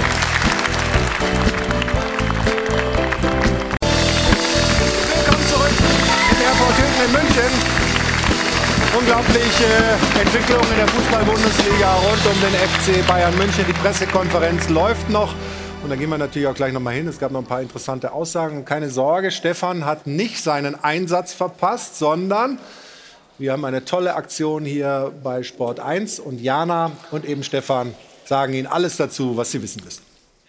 My Greatest Moment heißt das Projekt und ähm, wie Sie vermutlich schon erkennen können, geht es um Bilder, aber nicht irgendwelche Bilder, sondern die wurden tatsächlich gezeichnet von Fußballlegenden, wie zum Beispiel Stefan Effenberg eben. Man kann es wahrscheinlich schon erkennen, was sein Greatest Moment war. Es geht um den Champions League-Sieg 2001 und Stefan, du kannst nicht nur Fußball spielen, sondern anscheinend auch ziemlich gut malen. Wie groß war die Herausforderung? Ja, war schon groß. War jetzt nicht einfach, aber ich hatte ja eine Hilfe an meiner Seite, der mich da unterstützt hat. Aber tatsächlich, weil viele fragen mich, hast du es wirklich selber gemalt? Ja, wir haben alle unsere Bilder selber gemalt. Es war ein Aufwand, aber es hat unwahrscheinlich viel Spaß gemacht. Und ich glaube auch von Jan, Jan Age, Fjordhoft, hier mit Frankfurt mit seinem Übersteiger. Übersteigertor, ja. Genau, dass das uns eigentlich ganz gut gelungen ist und es ist ja für einen guten Zweck. Das ist auch nochmal wichtig, das rauszustellen. So ist es. Und ja. Sie zu Hause haben natürlich die Möglichkeit, diese ganz besonderen Momente festgehalten äh, von den Ex-Fußballprofis auch zu erwerben. Wie Sie das machen können, sehen Sie jetzt unter dem Link hier eingeblendet. Gehen Sie da gerne mal auf die Homepage und dann kann das vielleicht bald in Ihrer Wohnung hängen. Also wirklich ganz, ganz toll und in der Form hat es das so auch noch nicht gegeben. Und eigentlich sind diese beiden Bilder ganz schön, weil sie sinnbildlich stehen für diesen letzten Spieltag. Auf der einen Seite diese glorreichen Zeiten beim FC Bayern München, die gerade irgendwie doch in sehr weite Entfer Entfernung gerutscht sind. Und dann auf der anderen Seite dieses Übersteigertor von Eintracht Frankfurt. Großes Thema Abstiegskampf, das wollen wir hier natürlich auch nicht vernachlässigen. Damals war es für Eintracht Frankfurt. Gestern war der VfL Bochum eher die Mannschaft, die jubeln durfte. Der FC Schalke 04, da sind wahrscheinlich die ein oder andere Träne geflossen. Also deswegen eigentlich schöne Überleitung wieder zurück zu euch. Ja, danke schön. Aber bevor wir zum Abstiegskampf kommen, wollen wir natürlich oben bleiben. Pitt nur, also ich weiß, dass du sehr zufrieden bist mit Stefan hier in seiner Rolle im Dopa. Wie findest du ihn als Künstler? Ähm, wir sind so begeistert von ihm, wie er gemalt hat, dass wir bei Sport 1 heute verkünden, wir haben eine folgenschwere Entscheidung getroffen. Ab heute ist Stefan Effenberg nicht mehr der Tiger, sondern der Picasso unter den Fußballexperten. Ja. Also Dankeschön für diese großartige Leistung. Viele, viele Talente. Ich weiß nur noch nicht, ob das Expressionismus oder Impressionismus ist, aber alleine, wenn ich deine Hingabe gesehen habe, wie du das gemacht hast, ja. ich war ja mit dabei, ähm, als doch die Fußballspieler alle mal nacheinander dahin kamen. Es war einfach schön zu sehen, was es euch bedeutet, dieser Moment, den ihr verewigt habt, aber dass ihr auch so mit der Sache gewesen seid. Und wer sich das zu Hause hinhängen möchte, ich kann nur einladen dazu. Diesen kleinen Beitrag ist ja auch zum großen Teil für einen guten Zweck Absolut. da mit zu leisten. Also, von diesen Magic Moments oder Greatest Moments zu den größten, wichtigsten weiß nicht, magischen Aussagen aus der Pressekonferenz wahrscheinlich nicht, aber es gab noch ein paar Dinge beim FC Bayern, die es durchaus lohnen, sich noch mal anzuhören. Machen wir jetzt die wichtigsten Aussagen der letzten 10, 15 Minuten. Bitte schön. Christopher Melzer, FAZ. Hallo, Herr Heiner. Ähm, noch ein paar Detailfragen zum Ablauf von der mhm. Entlassung von Oliver Kahn, weil er mhm. vor ein paar Minuten noch mal einen Tweet oder auf seinem Twitter-Account ist ein Beitrag erschienen, wo er schreibt, dass er am Freitag mit Ihnen ein Telefonat geführt hat, wo ihm die Entscheidung äh, mitgeteilt wurde. Sie meinten vorher Donnerstag. Vielleicht können Sie nochmal den Tag klären. Er meint, es sei ein sehr ruhiges und sachliches Gespräch gewesen. Wenn Sie sagen, es hat nicht geklappt, was hat da nicht geklappt? Und ähm, vielleicht die letzte Frage, weil dann gestern mhm. vor dem Spiel die Information verbreitet worden ist, unter anderem der DPA gegenüber, dass Oliver Kahn krank sei. War das dann gelogen oder war er wirklich krank? Also zunächst äh, zum Ersten. Äh, ich habe das gerade vorher erfahren, dass Oliver Kahn diesen Tweet abgesetzt hat äh, und ich bin schon verwundert darüber, weil äh, der Uli Hoeneß und ich am Donnerstag um 11 Uhr mit ihm das Gespräch geführt haben und ihm äh, mitgeteilt haben, dass wir uns von ihm trennen. Wir hatten dann vereinbart, dass Oliver und ich am Freitag telefonieren, weil wir ihm gesagt haben, er soll über die Situation nachdenken. Wir würden das gern einvernehmlich äh, mit ihm äh, beenden und äh, schlafen eine Nacht darüber, denken einen Tag darüber nach und rufen mich am Freitagmittag an. Und dann haben wir am Freitagmittag telefoniert und es war ein ruhiges, äh, sachliches äh, Gespräch, wo ich ihn auch nochmal auf die unterschiedlichen Schritte hingewiesen habe. Und dann ist nichts mehr passiert, sodass wir uns dann am Freitagabend eben als Aufsichtsrat zusammensetzen mussten. Und was war nochmal der zweite Teil Ihrer Frage? Äh, äh, ja, das hat er uns dann am Samstagmittag mitgeteilt, dass er eine Sommergrippe hat und im Bett liegt. Ich glaube, so war es, oder? Im Bett äh, liegt. Das hat er uns mitgeteilt am Samstagmittag.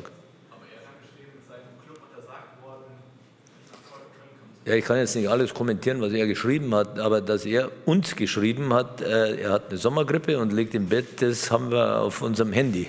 Äh, das ist, äh, stimmt jetzt nicht so, was Sie sagen, sondern ich habe ihm, habe ich ja vorher erzählt, am Freitag aufgrund der ganzen Geschichte und dass er dann abberufen wurde, konnte er natürlich dann nicht mehr mitkommen.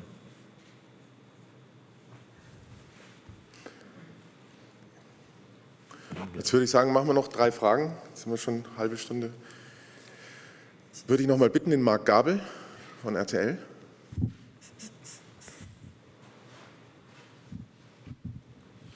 Ähm, eine Frage an Herrn Dresen. Sie haben sowohl auch gestern als auch jetzt eben nochmal, ich sag mal so, so äh, Begriffe wie Zusammenarbeit, Zusammenrücken, Vertrauen äh, nochmal ganz explizit erwähnt. Äh, in den Zeiten, wo es sich eigentlich fast nur um sportliche und wirtschaftliche Aspekte dreht, ist das wahrscheinlich eine Sache, die so ein bisschen zu sehr in den Hintergrund geraten ist in den letzten Wochen und Monaten. Wenn ich, ich nenne das jetzt mal mit meinen Worten Nahbarkeit, Fannähe, Menschenführung. Ähm, ist das eine Sache, die Ihnen ganz wichtig ist und ja, offensichtlich auch etwas, das halt, halt in den vergangenen Monaten einfach zu kurz gekommen ist aus Ihrer Sicht? Also wenn ich es jetzt einfach machen würde in der Antwort, würde ich sagen, ja. Das ist zu kurz gekommen.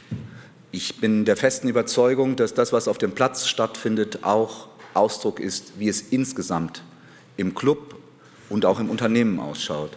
Letzten Endes haben wir ein, ein, ein ein Geschäft, ähm, das ist ein Mannschaftssport, das funktioniert nun im Team und das drumherum ist aber auch ein Team. Und ähm, das sind ja die Werte, die Sie gerade sagten, oder diese Attribute, klingen ja teilweise sehr, sehr traditionell konservativ, Aus meiner tiefen Überzeugung ist es aber genau das, worauf es ankommt, wenn du langfristig erfolgreich haben willst, sein willst. Wenn die Leute Spaß an ihrer Arbeit haben, wenn man sich einander vertraut, dann bist du viel erfolgreicher, als wenn du dir immer nur überlegst, was mag der andere gerade Schlechtes über dich reden oder was könnte er dir jetzt womöglich für welche Steine in den Weg legen. Das ist doch kann nicht die richtige Aufgabe sein und so kann man nicht zusammenarbeiten. Das gilt ja im, im, auf dem Platz ganz genauso. Wenn die Spieler einander nicht vertrauen und wenn sie sich nicht blind verstehen, dann machen sie, und wenn sie nur noch Egoismen dort haben, dass sich jeder selber darstellen muss, dann bist du im Team einfach schlechter. Und das sehe ich als eine meiner sehr großen und wichtigen Aufgaben, da wieder mehr hinzukommen. Dazu gehört auch, das hatten Sie noch erwähnt, Fans und Fannähe. Jeder, der mich hier etwas länger kennt, weiß, dass ich äh, da großen Wert drauf lege. Dass, und mir macht das auch Spaß. Ich mache das nicht, weil ich es machen muss. Ich, mir macht das Spaß. Und ich möchte mit Menschen mich unterhalten können und ich begegne Menschen offen. Dazu gehört, dass man auch mal durchaus kontrovers diskutiert. Man muss schon gar nicht immer einer Meinung sein. Aber wenn man das hinkriegt, trotzdem einander zu mögen, obwohl man nicht immer einer Meinung ist, und mögen gar nicht im Sinne des Wortes sich um die Arme fallen, dann glaube ich, machen wir es genau richtig und das äh, sollte den FC Bayern wieder viel mehr auszeichnen, als das in den letzten Wochen der Fall war. Wie ich finde, hochinteressante Aussagen. Weil ich glaube, die meisten würden das unterschreiben, was er da Absolut. sagt. Aber im Subtext läuft ja immer mit, das war bei Oliver Kahn offensichtlich anders. Das war auch anders. Er hat einen Führungsstil gehabt, der sehr kalt war. Er hat ja auch andere Vorstände, ich nenne jetzt nur mal äh, Herrn Wacker, also abgesägt, weil er dort mit einem eigenen Berater lieber dort Geschäfte geführt hat.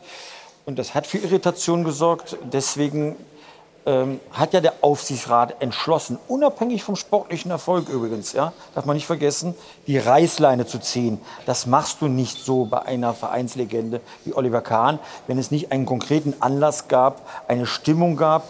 Auch dürfen wir nicht vergessen, schon voriges Jahr stand er kurz vor der Demission. Da hat man ihm noch mal ein Jahr Zeit gegeben, sich zu bessern. Offenbar ist es, hat es ja nicht zu einem Ergebnis geführt, mit dem alle zufrieden sind. Und deswegen mhm hat man bei ihm die Entscheidung wegen der Führungsqualitäten getroffen. Bei Hassan Salihamidzic war es mehr wegen der sportlichen Sache. Da war man nicht zufrieden, wie das mit Nagelsmann und Co. abgelaufen ist.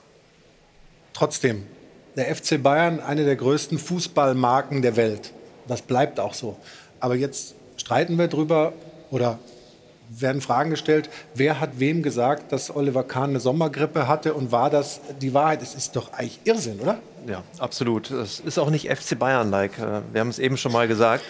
Die ganze, ganze Entwicklung dieses Vereins, ähm, die ganze Außendarstellung ist einfach äh, ja, eines, eines deutschen Rekordmeisters, äh, der größten Fußballmarke, die wir in Deutschland haben, die auch international ein sehr, sehr hohes Ansehen genießt einfach nicht würdig. Und auch das verantwortet natürlich Oliver Kahn als CEO. Ähm, hinzu kommt, dass äh, auch viele sportliche Fehlentscheidungen getroffen werden. Ich nehme jetzt nur äh, den Abgang von Robert Lewandowski und mhm. äh, Sadio Mané zu holen. Ähm, soweit ich weiß, hat Oliver Kahn äh, sehr, sehr viel laufen lassen und, und Brazzo alleine machen lassen. Und natürlich hat er als CEO auch dafür die Verantwortung. So, und letztendlich muss er die jetzt tragen. Was wichtig ist, ist, glaube ich, auch immer die Meinung der Fans abzuholen und äh, nachzufragen, wie es da eigentlich aussieht. Und da ist Jana ja immer unterwegs und wird uns äh, sicher eine Menge Input geben. Jana, wie sieht es da aus im Netz vor allem? Ja, ich möchte mal anfangen mit den Reaktionen zu dieser Pressekonferenz von eben, denn da gibt es schon einiges. Die Fans, Thema Außendarstellung, sind wirklich unzufrieden mit ihrem Verein. Bei der Vorstellung von Jan-Christian Dresen waren die ersten Worte nämlich seit über zehn Jahren im Unternehmen. Und manchmal steckt der Teufel ja bekanntlich im Detail. Es ist eben nicht mehr ein Verein, es ist ein Unternehmen. Und genauso wird der FC Bayern gerade geführt, wie ein Unternehmen basierend auf Zahlen. Kein Wort des Dankes an Kahn und Salihamidzic von Heiner auf der Pressekonferenz. Wie anstandslos kann man eigentlich sein? Unterirdisch, einfach nur unterirdisch. Und auch André sagt, das ist nicht mehr mein FC Bayern, wie hier mit Vereinslegenden umgegangen wurde, bei aller berechtigter Kritik. Und da sind wir dann auch bei unserer Frage der Woche. Da hatten wir ja danach gefragt, ob die Entscheidung richtig war, Hasan Salihamidzic und Oliver Kahn zu entlassen. Und tatsächlich über die Mehrheit der Fans sagen, ja, beide mussten tatsächlich gehen. Das natürlich zu einem denkbar ungünstigen Zeitpunkt, denn eigentlich gab es gestern kaum eine Mö Möglichkeit, einem Bayern-Fan den Tag zu versauen. Hönes, Heiner und Co. haben das allerdings geschafft. Mein Verein stand mal für Werte wie Zusammenhalt und Stil im Umgang. Ist das eigentlich noch so oder zählt nur noch der Erfolg um jeden Preis? So, und zum Abschied noch einer zum Schmunzeln. Man hätte Kahn und Brazzo wirklich im kleineren Kreis über ihre Entlassung informieren können. Also zum Beispiel am Sonntag bei der Meisterfeier auf dem Marienplatz. Hoppala. Der hätte auch von dir sein können, Heiko. Das war jetzt erstmal nur das Stimmungsbild aus dem Netz. Sie merken schon, es gibt wirklich einige Reaktionen. Jetzt aber natürlich noch zu denen bei uns am Dopaphon absolut konsequente Entscheidung des FC Bayern, vollkommen nachvollziehbar. Die Art und Weise ist halt das, was man in Frage stellen muss. Ja, ich finde es eigentlich unmöglich, dass man den Oliver Kahn entlässt, der eigentlich für nur nicht mal ein Jahr äh, für die Bayern zuständig war. Brazzo Salihamidzic finde ich richtig. Was man hier an Unmenschlichkeit an den Tag legt mit Oliver Kahn, Hasan Salihamidzic, ist für mich eine bodenlose Frechheit. Und das zeigt mir immer mehr, dass der Fußball komplett an Menschlichkeit verliert dass eine Trennung von Salihamidzic und Oliver Kahn notwendig war, das ist natürlich die eine Geschichte. Ich bin auch persönlich kein Freund von den beiden, aber das wann, wie und wo, das ist einfach eine absolute Frechheit und ein Armutszeugnis der gesamten verbliebenen Führungsetage. Soweit also Ihre Meinung im Netz und am Dopaphon. Stefan, du hast sowohl mit Brazzo als auch mit Olli zusammengespielt. Du kennst sie beide gut. Findest du es denn richtig, dass beide gehen müssen oder würdest du sagen, mit Blick vielleicht auch auf die Bilanz von Hassan Salihamidzic, da verstehst du es weniger? Also was ich überhaupt nicht verstehe, ist der Zeitpunkt gewesen. Definitiv nicht. Ich glaube, wenn wir jetzt alles mal sacken lassen, was gesagt wurde, vor allen Dingen von Herbert Heine und Dresden, dann kann man das bezogen auf die Personalie Oliver Kahn nachvollziehen. Und es ist auch äh, verständlich, dass sie diesen Schritt gegangen sind. Bei Hassan, und das muss ich jetzt sagen, ich habe mich letzte Woche Montag mit ihm getroffen und wir hatten einen Austausch, wir haben geredet und ich habe ihn auch gefragt, persönlich, was ist mit deiner Situation, mit deiner Position? Er hat gesagt, Stefan, alles, alles gut. Ich verhandle weiter für, für den FC Bayern mit den Spielern, habe gleich auch einen weiteren Termin. Ähm, da wird äh, nichts passieren. Das habe ich eigentlich mitgenommen. Deswegen war ich überrascht, dass eben beide äh, nicht mehr für den FC Bayern tätig sind. Ähm, also bei dem Oliver Kahn würde ich sagen, ist es alles nachvollziehbar. Bei Hassan ist es für mich schwer. Ähm, ja, schwer sowieso, weil man ja persönlich mit ihm, also ich persönlich mit dem Hassan eng verbunden bin. Also das mhm. muss ich schon sagen, das tut mir schon weh. Ja. Aber das ist das Geschäft. Und es geht sich hier nur um den Verein, um nicht um irgendwelche Personen. Ja. Ähm, es geht sich um den Verein und, und da ist wichtig, dass, dass Uli und Kalle erstmal ranrücken ähm, für eine gewisse Zeit, um den FC Bayern wieder aus, neu aufzustellen und auszurichten. Und dass man relativ schnell diese letzten Wochen ja. und Monate einfach vergisst. Kannst du dir denn vorstellen, dass er auch für einen anderen Verein als Sportchef arbeiten könnte? Wer? Dein Freund Hasan Salihamidzic. Auf jeden Fall. Für HSV und Hertha BSC, ja. Beide gleichzeitig, Personalunion. Nein, nein. Oder Wolfsburg. Keine Ahnung, es gibt sicher Möglichkeiten. Für HSV oder Hertha. Ja. Habe ich es jetzt besser gesagt? Ja, jetzt hast du es verständlich formuliert. Das ist auch für mich kein Problem war, auf jeden Fall. zu verstehen.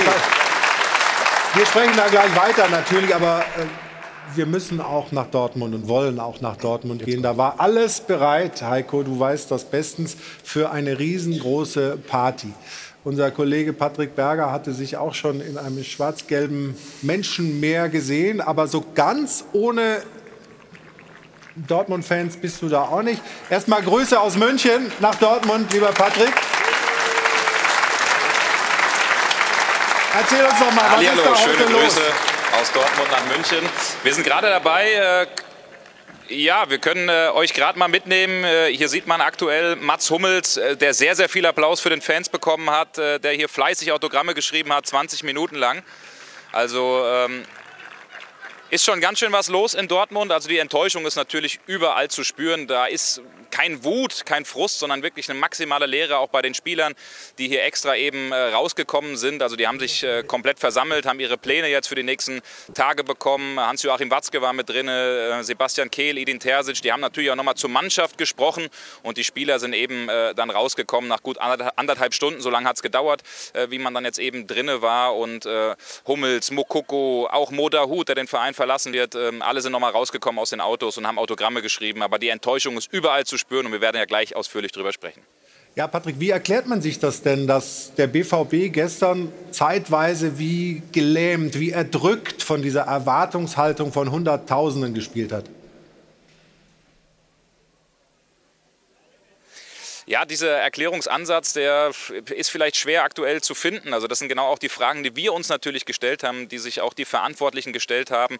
Hans-Joachim Watzke hat äh, heute Morgen zum Beispiel auch im einen oder anderen Medium, zum Beispiel auch im Kicker gesprochen und äh, da schon gesagt, dass die Mannschaft äh, ja irgendwie auch gewisse Probleme hatte, vielleicht mit diesem Druck klarzukommen, dass diese Erwartungshaltung im Umfeld natürlich gigantisch war. Es stand ja alles fest, diese Meisterfeier.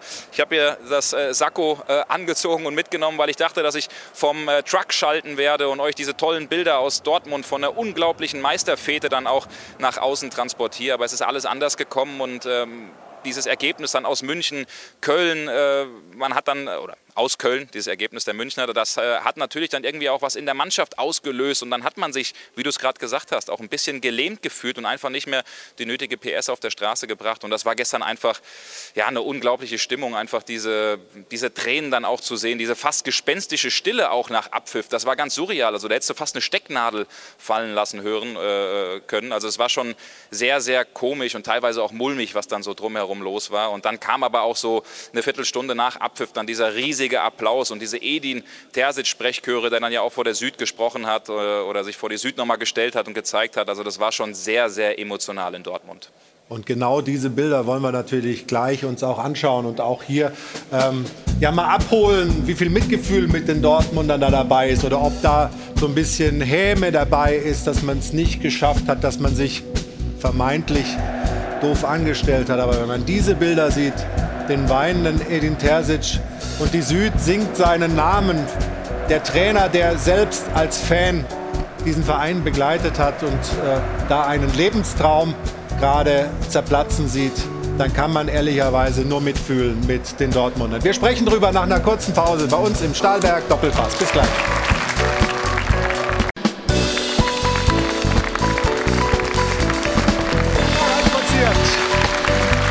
Airport Hilton, der Stahlberg Doppelpass bei Sport 1, Hajo von Adel und Ben sind natürlich auch heute dabei und wir haben eine Sendung mit viel Nachrichtenwert. Wir haben viel erlebt, schon die Pressekonferenz des FC Bayern, die Erklärung, die zwei verschiedenen Haltungen dort. Äh, wer war schuld? Hat Kahn sich gehen lassen oder doch nicht? Also hochinteressant alles, was wir heute hier erlebt haben, aber eben auch hochemotional war es gestern in Dortmund. Heiko, du warst selbst im Stadion. Wie konnte es passieren, nachdem man in, also in die Nach-WM-Zeit mit neun Punkten Rückstand gegangen ist und sich dann ja immer wieder weiter rangekämpft hat und jetzt das Ding auf dem Silbertablett serviert gekriegt hat. War es dieses frühe Gegentor oder das Tor in, in, in München, äh, in Köln, Entschuldigung, der Münchner? Ja, das passte natürlich zusammen. Ne? Du, gehst, du gehst auf den Platz und äh, kommst nicht so richtig rein ins Spiel. Und du merkst eine Verunsicherung bei allen Spielern. Also speziell der komplette Sturm stand ja komplett neben sich. Also die ersten drei da vorne haben gar nichts in die Reihe gekriegt. Äh, Brandt hat im Mittelfeld das Spiel auch nicht in die, in, in, in die Füße bekommen. Und dann hörst du natürlich, Bayern führt schon. Und dann gehst du mit 0 zu 1 in Rückstand. Ein, ein, ein Tor, das so nie fallen darf. Aller und Brandt haben beide Aktien drin. Der darf da nie zum Kopfball kommen. Brandt macht eine Figur, die habe ich das letzte Mal bei der Eisprinzessin gesehen. Und, und Aller, geht auch nicht hin und dreht sich weg. Und als Folge davon nimmt er sich dann den Ball, um den Schaden wieder gut zu machen und will den Elfmeter schießen. Und das war der Knackpunkt. In dem Moment war die Meisterschaft weg. Da haben wir den Elver Stefan. Wir haben gestern gemeinsam geguckt. Wir haben gemeinsam geschaut. Ab wann hattest du das Gefühl, ja, es ist wirklich bei Ihnen in den Köpfen? Das, was Thomas Müller ja vorher in seinem Instagram-Video nur angedeutet hat, dass passieren könnte, hat sich dann ja alles bewahrheitet. Klar, den psychologischen Vorteil hatte Bayern München erstmal ne, nach acht Minuten das 1-0 gemacht. Ähm, dann macht Mainz, ich glaube, nach 14 Minuten das 1-0. Dann kriegst du den Elfmeter für Dortmund, den Und dann, dann kommt das 2-0. Aber dann guck mal, wie viel Platz da ist für Mainz. Ja, da bist du nicht, das hast du ja im Kopf. Ja? Also Bayern führt, wir liegen 1-0 hinten, jetzt kriegst du hier das 2-0. Das ist nicht einfach. Also das muss ich mal sagen. Als Spieler, wenn man, wenn man das mal gespielt hat und da sind über 80.000 im Stadion, wahrscheinlich 100 oder 200.000 vor der Tür, die warten, ähm, und dann liegst du 2-0 hinten, ähm, dann ist das genau zwischen den Ohren spielt sich das alles ab. Und das abzuschütteln war nicht einfach. Ich glaube, dann on top kommt noch dazu, dass du es eben nicht schaffst, relativ schnell in der zweiten Halbzeit den Anschlusstreffer zu kriegen, äh, zu machen, sondern machst du erst in der 69. Und dann läuft dir irgendwann die Zeit davon und dann hast du gemerkt, sie, sie waren nicht frei im Kopf. Also wir haben so viele schöne Spiele von Dortmund dieses Jahr gesehen. Das gehörte logischerweise nicht dazu. Mir tut es natürlich auch leid und auch ein Stück weit weh, das muss ich sagen. Als Spieler denke, hätte ich anders gedacht und würde ich jetzt wahrscheinlich auch anders reden. Aber sie haben es auf dem Silbertablett serviert bekommen und sie haben es nicht geschafft. Und den ja- den ja Schuh das- müssen sie sich selber anziehen. War ja nicht das erste Mal. Wir haben alle vier Spiele, in die wir als Tabellenführer gegangen sind, also in die Dortmund als Tabellenführer gegangen ist, nicht gewonnen. Also immer dann, wenn man denkt, jetzt, jetzt, jetzt, dann geht es plötzlich nicht mehr. Oder ging es plötzlich nicht mehr. Also zuallererst möchte ich mich mal bedanken bei Dortmund für die spannendste Meisterschaft der letzten 10, 12 Jahre. Ah, okay. Wann, wann haben wir das letzte Mal so eine spannende Meisterschaft erlebt? Und da hat Dortmund einen, wirklich einen fantastischen Job gemacht.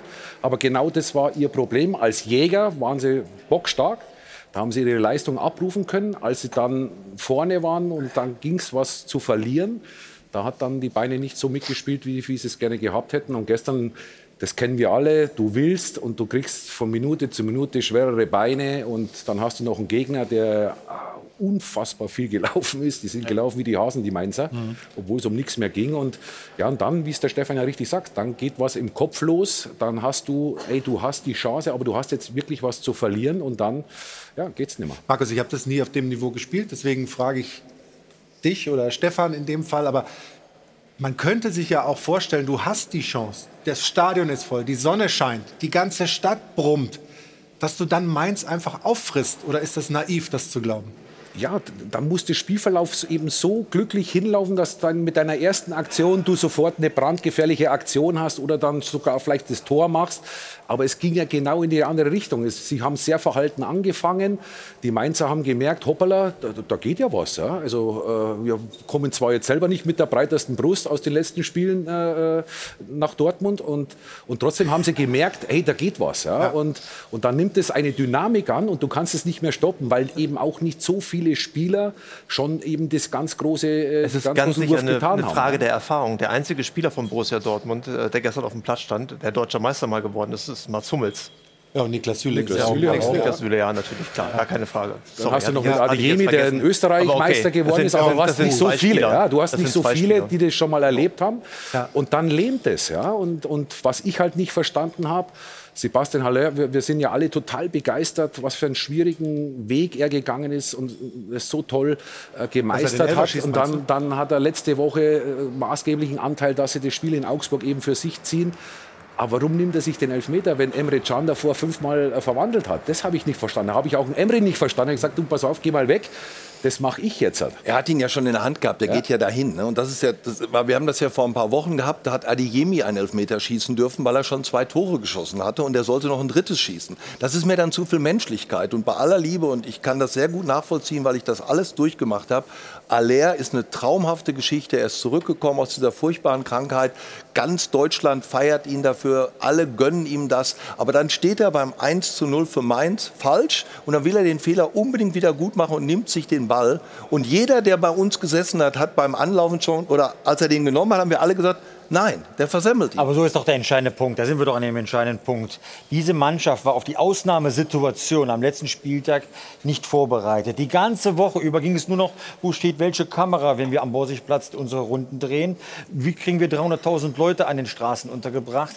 Aber dass die Mainzer auch noch mitspielen und Glaubst du, übrigens dass auch das bei der Mannschaft das ist, das ist aber Das selbstverständlich. Man hat doch gesehen, wenn also die Elfmetersituation nicht geklärt ist in der Mannschaft. Achtung, wenn wir einen Elfmeter kriegen, bist du da dran. Die Zuordnung an bei beiden Gegentoren, das war ja, das war ja Begleitung statt Manndeckung, was dort passiert ist, ja. Einen Plan B zu haben, wenn es nicht so läuft, wie man sich das vorstellt, ja. Du kannst doch 0-1 gegen Mainz mal hinten liegen. Dann muss doch die gesamte Mannschaft wissen, was zu tun ist, wenn gleichzeitig auf einem anderen Platz am letzten Spieltag so passiert. Ja, das sind alles so kleine Mosaiksteinchen, Aber wo so du einfach merkst, ist es nicht, Piet. Also, Manchmal wenn du schon. 1-0, Aber- ja, aber wenn Stefan? du, wenn, ja, aber wenn du unterbrechen. 1-0 hinten liegst, auf dem Platz in Köln steht 1-0 für den FC Bayern, dann weißt du, was man zu tun hat. Das ist, so einfach ist das nicht. Echt, Na, aber das beim ist Elfmeter alles- musst du doch wissen, wer den Elfmeter schießt. Wenn du einen Elfmeter kriegst, Ja, aber einen du Elfmeter, aber einen Elfmeter kann man auch mal verschießen. Ja, Und Aller also- hat natürlich fünf Elfmeter in der Bundesliga geschossen, alle fünf Mhm. Nee, getroffen. Can, alle, Can, genau. Can. Aber Aller hat bei Frankfurt auch. damals fünf. Elfmeter. Also der hat keinen verschossen gehabt bisher. Also Ja, das ist auch keiner, der jetzt zum ersten Mal in seinem Leben irgendwie einen, einen Elfer schießt. Also deswegen, Aber auch er war noch nie in dieser Situation, Meister werden zu können. Ja. Also, wir wollen gleich auch noch mal äh, nach Dortmund geben. Ach, das hast du uns unterbrochen. Du möchtest jetzt Werbung oder möchtest Nee, du nee, nee, nee, nee, weil, weil man, man, jetzt kann ich nämlich nach Dortmund geben, Patrick Berger. Ähm, offensichtlich, äh, Jude Bellingham verlässt da das Trainingsgelände und die Frage, die sich natürlich alle stellen, ähm, ist er jetzt endgültig weg? Verabschiedet er sich auch von der Borussia?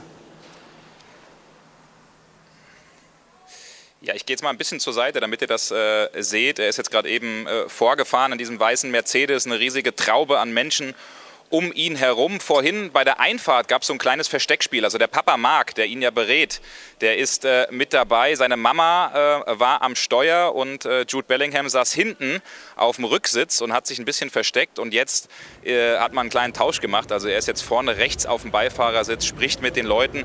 Und äh, wir haben, oder nach unseren Informationen, ist er der Letzte gewesen, der aus der Kabine oder aus dem Besprechungsraum rausgekommen ist. Es gab äh, eine längere Besprechung noch zwischen Hans-Joachim Watzke, Edin Terzic und Sebastian Kehl. Also Aki Watzke hat auch zur Mannschaft gesprochen und da schon mal darauf hingewiesen, dass es noch mal eine Besprechung äh, mit den Bellinghams gibt. Es deutet also vieles darauf hin, dass wir ihn vielleicht hier zum letzten Mal in Dortmund davonfahren sehen. Ähm, denn diese extra anberaumte Sitzung, da will man natürlich noch mal über die Zukunft sprechen, über mögliche Angebote. Er selbst, das ist ja auch unser Stand, ist sich mit Real Madrid soweit wei- einig äh, bis zu einem Vertrag äh, ins Jahr 2029 hin. Und jetzt müssen sich demnächst dann eben die Vereine einigen, also Real Madrid und der BVB. Und damit ist in der nächsten Woche eigentlich auszugehen, dass da richtig Tempo reinkommt. Aber einen offiziellen Abschied an die Mannschaftskollegen, den hat es jetzt soweit noch nicht gegeben.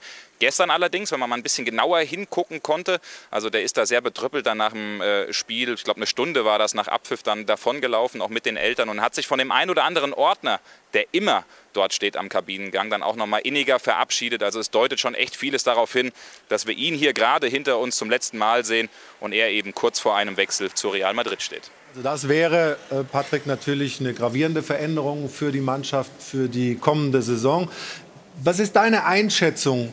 Wie viel wird man ja zumindest anpassen müssen beim BVB, um in der Zukunft, sagen wir mal, noch konkurrenzfähiger zu sein? Man war es jetzt bis zum letzten Moment, aber weil wir auch noch nichts ins, ins Schweinchen geworfen haben, sage ich es einfach mal, wenn die Bayern schwächeln, und dieses Jahr haben sie massiv geschwächelt, dann muss eben ein BVB da sein, ein RB Leipzig da sein und die haben es eben beide nicht geschafft. Ich schmeiß die drei Euro rein dafür, aber Patrick, erzähl uns, was du glaubst.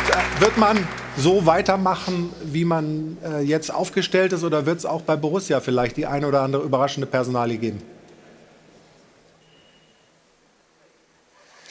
Also zunächst glaube ich schon, dass Borussia Dortmund sich auf einem guten Weg befindet. Das ist vielleicht jetzt erstmal aufgrund dieser krassen Enttäuschung, die es gibt und dieser ja, vielleicht man kann es so sagen, dümmsten verspielten Meisterschaft aller Zeiten vielleicht jetzt erstmal nicht ganz so nachzuvollziehen. Man hatte eine Hinrunde, in der man wirklich extrem schwach war. Als Sechster abgeschlossen, wirklich viele Probleme gehabt, äh, eine Auf- und Absaison mit äh, Niederlagen, eine eklatanten Auswärtsschwäche vor allen Dingen, Niederlagen in Wolfsburg, in Gladbach, diese ganzen Remis gegen Stuttgart, Bochum, Schalke und so weiter und so fort. Also es ist nicht nur dieses Ergebnis gestern gewesen, sondern vor allen Dingen auch diese schwache Hinrunde. Aber trotzdem ist man einen neuen Weg eingeschlagen. Man hat sich auch mal getraut, Spieler zu verpflichten, wie zum Beispiel ein Julian Riasson, wo man erst gesagt hat von Union Berlin, Ausstiegsklausel 5 Millionen, oh, ist das ein Spieler, der zu Borussia Dortmund passt? Am Ende ist das so ein Mentalitätsspieler gewesen, der Borussia Dortmund eine neue Note gibt. Und da, diesen Weg möchte man auch in Zukunft weiter fortgehen. Man äh, wird sich vom einen oder anderen Spieler trennen, da deutet eben vieles darauf hin. Ist ja schon bekannt, dass äh, Mahmoud Dahoud geht, Felix Passlack wird gehen, Anthony Modest, aller Voraussicht nach äh, eben auch Jude Bellingham. Und dann wird es einen neuen Umbruch bei Borussia Dortmund geben. Und dann wird man eben diesen Weg versuchen, weiter vorzugehen mit Spielern, die eben Bock haben, für Borussia Dortmund aufzulaufen, die nicht nur nach Dortmund kommen aufgrund des Geldes. Ja, man kann ja auch viel Geld verdienen, aber die wirklich kommen, weil sie angreifen wollen und weil sie an diesem Umbruch teilhaben wollen. Und dass man überhaupt erst so nah dann da bis zum Schluss dabei war, wirklich deutscher Meister zu werden, das ist schon eine Geschichte, wo man in Dortmund sagt, da sind wir auch stolz drauf, dass wir das geschafft haben, weil vor der Saison wir dürfen nicht vergessen, ein Erling Haaland hat den Verein verlassen, ein Manuel Akanji, das waren schon Leistungsträger, hat man auch im, hinter vorgehaltener Hand zu uns Reportern gesagt. Also hey, macht man nicht so eine große Erwartungshaltung, denn wir wollen erst mal gucken, wie wir mit dieser Situation klarkommen. Aber wenn man diesen Weg weiter kontinuierlich geht und den einen oder anderen Spieler holen wird, und davon gehe ich aus, ein Beispiel, Edson Alvarez, äh, ein äh, Sechser von Ajax Amsterdam, da hat man den Berater eingeladen, der war am Wochenende mit im Stadion dabei und äh, da sollen auch in der kommenden Woche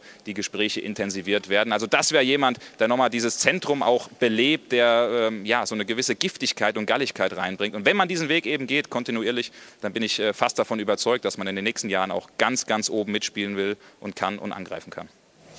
Danke dir, Patrick, für die vielen Informationen, die du uns da geliefert hast heute aus Dortmund. Und Heiko, weil du gestern ganz nah dran warst und weil der BVB dein Herzensclub ist, wie nehmen es denn die Fans auf? Also ich habe das Gefühl, ähm, viel Traurigkeit, aber keine Wut Richtung Mannschaft oder wie war dein Empfinden? Doch, es, gab schon während des Spiels auch eine Menge, äh, die sich aufgeregt haben über, über Zweikampfverhalten, über, über unerklärliche Fehler oder eben erklärliche Fehler. Markus hat es ja gesagt, der, der nervliche Druck ist da und ich sage mal, bei so einem Adeyemi, der sehr, sehr jung ist, kann ich das auch eher nachvollziehen als bei dem einen oder anderen doch etwas erfahreneren. Aber es kam halt alles zusammen. Alle die, die in den letzten Wochen teilweise überperformt haben, wo wir endlich gedacht haben, jetzt ist der Knoten geplatzt. Ein Malen, ein Haller, da ging gestern gar nichts. Und wenn du dann diese Kette hast, ich meine, wer, wer schon mal eine Rede gehalten hat vor, vor vielen Leuten und hat sich vielleicht vorbereitet und ist ein bisschen nervös und dann verplapperst du dich im ersten Satz, dann, dann geht es danach dahin. Also kenne ich ist, nicht sowas. Ja, ich kenne schon. und äh, ich habe auch schon mal dummes Zeug erzählt bei einem der vielen Formel-1-Rennen. Ja. Und dann, dann, dann nimmt dich das ein bisschen mit. Ja, Aber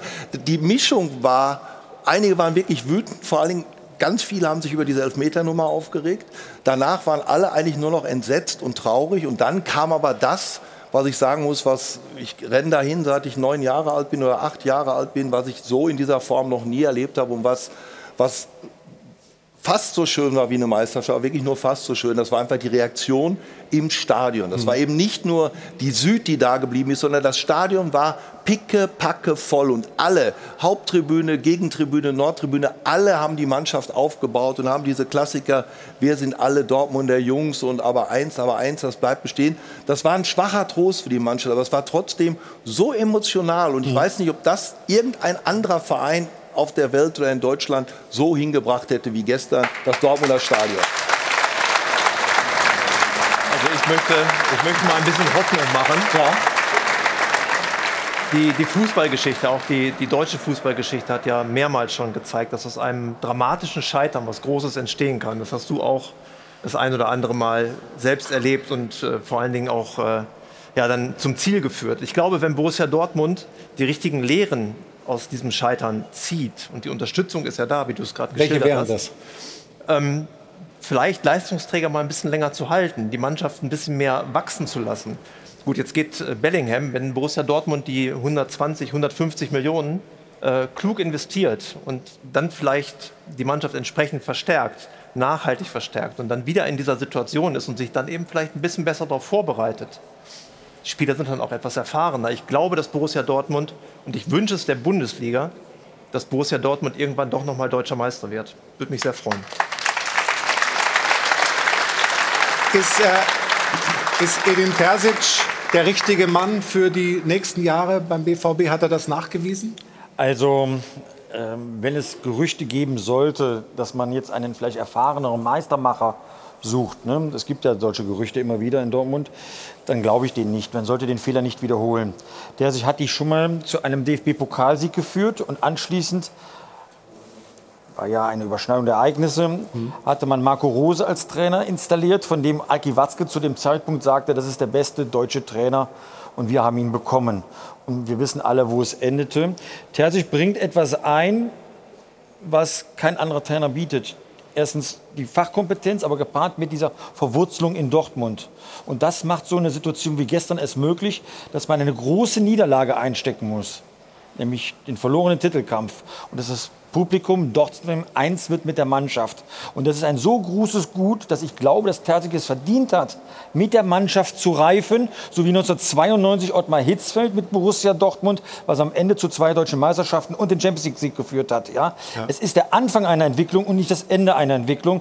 Und deswegen glaube ich nicht, dass Borussia Dortmund da in irgendeinen Quatsch verfallen könnte, nur weil man kurzfristiger Erfolg wäre. Also, das wäre ein Riesenfehler für Borussia auch. Dortmund. Wenn sie Terzic wegjagen würden, dann könnte Aki Watzke sein Dortmunder Apartment aber sofort weiter vermieten und dann könnte er im Sauerland bleiben. Dann, dann käme der nicht mehr in die Stadt rein.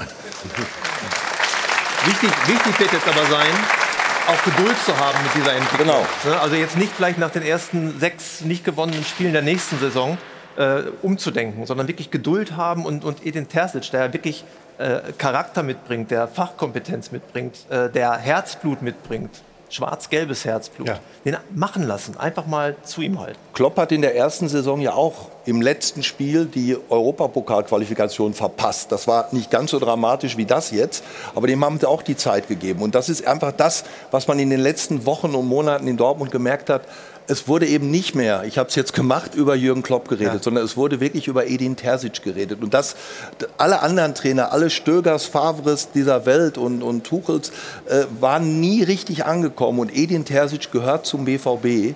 Und äh, mit ihm werden sie den Weg gehen. Aber wir müssen natürlich aufrüsten. Und wenn Bellingham geht, dann übrigens, äh, weil der Patrick ja nur draußen war, ich habe ja. kurz vorher noch mal telefoniert mit Dortmund. Es gab in der Tat auf dem Trainingsgelände eine Verabschiedung, die eigentlich gestern geplant gewesen wäre, nach dem Spiel abends, aber man hat abends das gemeinsame Essen und das alles abgesagt. Da sollte also eine Verabschiedung von diversen Spielern, die gehen, passieren. Und das hat man also heute im kleinen Kreis nachgeholt und hat dann eben auch den, haben Sie ja gerade gehört, Watzke war da, Kehl war da und man hat dann eben auch den Spielern schon Trainingspläne und äh, Infos gegeben für die Sommerpause. Wir sprechen gleich weiter über den BVB, kommen jetzt aber zu einer sehr schönen Aktion, ähm, weil da immer sehr viel Geld zusammenkommt für einen guten Zweck. Das ist die weiße Weste. Und wie das alles ausgegangen ist, sagt uns jetzt Jana. Ja, denn nach 34 Spieltagen ist ja auch Zeit, Bilanz zu ziehen. Und deswegen schauen wir einmal aufs finale Weiße Weste-Ranking und sehen, auch wenn der SC Freiburg die Qualifikation für die Champions League knapp verpasst hat, ein ganz kleines Trostpflaster gibt es zumindest für Marc Flecken, denn der hat die meisten weißen Westen über diese Saison sammeln können. Es waren 13 an der Zahl, dafür gibt es alleine schon mal 7.500 Euro von Schöner Wohnen Polarweiß. Über die gesamte über die gesamte Saison hinweg. Ja. Kann 140 weiße Westen zu sammeln. Dafür gibt es ja auch noch mal 50 Euro pro weißer Weste. Das sind dann noch mal 7000 Euro. Alles ja immer für den guten Zweck. Deswegen können wir gerne noch mal klatschen. Und wir sammeln ja auch immer fleißig aus dem Publikum Spenden ein. Da sind auch noch mal über 20.000 Euro über die Saison hinweg zusammengekommen. Und ich glaube, das war es immer noch nicht. Da ist noch ein bisschen Platz im Sparschwein. Und damit gebe ich noch mal zu dir, Flo. Genau, dieses Sparschwein haben wir schon geschlachtet und diesen Scheck ausgeführt. Jetzt möchte ich aber erstmal die beiden Herrschaften vorstellen, die diesen Scheck tragen, halten. Das ist Dörte Krupper, sie ist Geschäftsführerin der Organisation, der Hilfsorganisation, die dieses Geld bekommt, nämlich We Are All Ukrainians. Und Christian Beek ist der Brandmanager bei Schöner Wohnen Farbe oder schöner wohnen, Polarweiß, ganz wie wir wollen. Schön, dass Sie beide da sind und wir freuen uns, dass wir da ein bisschen was Gutes tun können. Aber Herr Beek, Diana hat ja diese Einzelpositionen aufgezählt. Also da sind ja auch 5000 Euro äh, drin von äh, Sven Schmidt von Maschinensucher.de. Aber wir ja. kommen dann immer noch nicht auf die 30.000. Erzählen Sie mal, ähm, wie wir jetzt auf die Summe gekommen sind. Ja, zuallererst möchte ich ähm, mal den Gewinnern des Torwart Awards gratulieren. Ne? Also Marc Marc Flecken und Kevin Müller, die haben also eine wunderbare Saison gespielt. Deshalb freuen wir uns als allererstes mal, dass sie den Torwart Award bekommen haben, jeweils. Und wir freuen uns auch schon darauf, die mit ihren sozialen Projekten unterstützen zu können. Das kommt nämlich nochmal on top zu diesem Geld, was wir hier haben. Also Und also Marc Flecken kriegt zum Beispiel 7.500 Euro, die er dann persönlich einsetzen kann für einen guten Zweck, den er bestimmt. Ne? Genau Richtig? so. Und ja. ähm, der Kevin halt zweieinhalbtausend. Ja. Und zusätzlich kommt er halt über das Phrasenschwein und über unsere Spenden für jedes zu Null-Spiel noch ordentlich Geld zusammen. Und wir haben noch äh, ein bisschen was draufgelegt, zu dem, was Diana sagte. Wir haben insgesamt jetzt 30.000 Euro im Topf. Und das wollen wir dieses Jahr spenden, in Abstimmung zwischen der Redaktion mit Sport 1 und uns an We Are All Ukrainians, die ja, einen wunderbaren Job machen in der Ukraine und da ist die Dörte jetzt hier und die kann auch noch ein bisschen was darüber erzählen. Ja, da, wir würden nämlich gerne wissen, erstmal,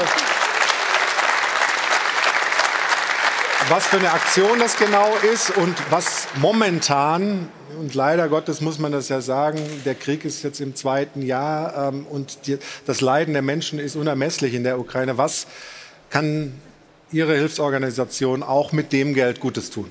Genau, also wir können äh, natürlich eine Menge Gutes tun. Das ist ja auch unser Zweck. Wir unterstützen und fördern sehr, sehr viele Projekte. Wir haben äh, viele Kinderprojekte, die wir unterstützen, Waisenhäuser, ähm, Kindertraumatherapie äh, und so weiter und so weiter. Wir äh, brauchen wirklich jeden Cent und ich sage immer so schön, jeder Euro zählt ganz ja. einfach. Deswegen auch gerne auf unserer Homepage schauen, bei Instagram oder wo auch immer ihr schauen möchtet. Und ich freue mich aber total, ähm, dass ihr, lieber Christian, mit äh, Brillux und äh, Schöner Wohnen euch entschieden habt, mit uns gemeinsam ein Seniorenprojekt zu unterstützen. Weil äh, leider wird genau diese vulnerable Gruppe der Menschen, die eigentlich ein schönes Lebensende oder einen schönen Lebensabend verdient haben, vergessen.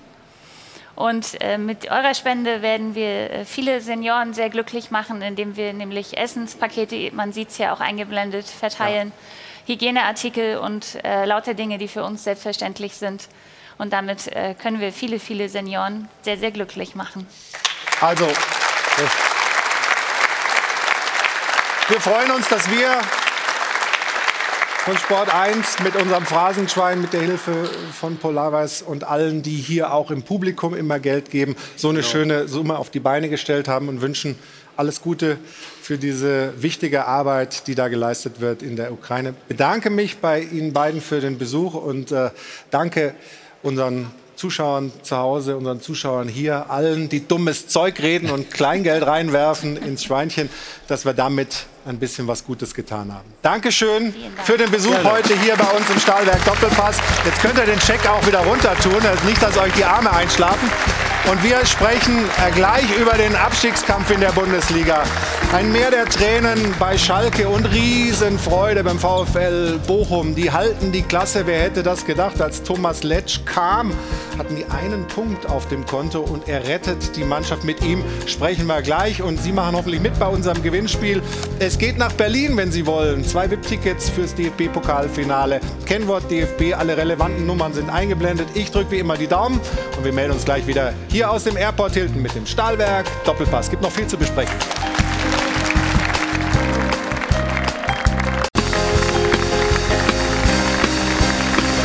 Das Airport Hilton ist wie immer Schauplatz für den Stahlwerk Doppelpass. Ayo von Hadel und Band lassen die Musik sanft verklingen und wir sind im Ruhrgebiet. Wir haben die Trauer in Dortmund erlebt. Wir sprechen gleich über die Traurigkeit bei S04. Aber einen Verein, Stefan, gibt es ja mit dem VfL Bochum, der Unglaubliches geschafft hat, aus meiner Sicht. Wie ja. bewertest du die Leistung der Mannschaft und des Trainers? Ja, also mit der Verpflichtung von, von Letsch als Trainer, muss ich sagen, haben sie sich ganz schnell stabilisiert. Sie haben Fußball wirklich gearbeitet, so wie man das auch ein Stück weit kennt aus dem Pott. Und sie sind äh, verdient nicht abgestiegen, aber mit welcher oder es funktioniert ja nur im Kollektiv und ich glaube, jeder hat alles da gegeben, nicht nur die Spieler auf dem Platz, sondern auch im Umfeld, genau das Gegenteil bei Bayern München, ja. Äh, diese Klasse zu halten. Und das war eindrucksvoll, auch gestern das Spiel gegen Leverkusen. Und wie sie also, das gestern geschafft haben, wollen wir uns, ja, wollen wir uns noch mal anschauen. Kompliment Richtung Ocho.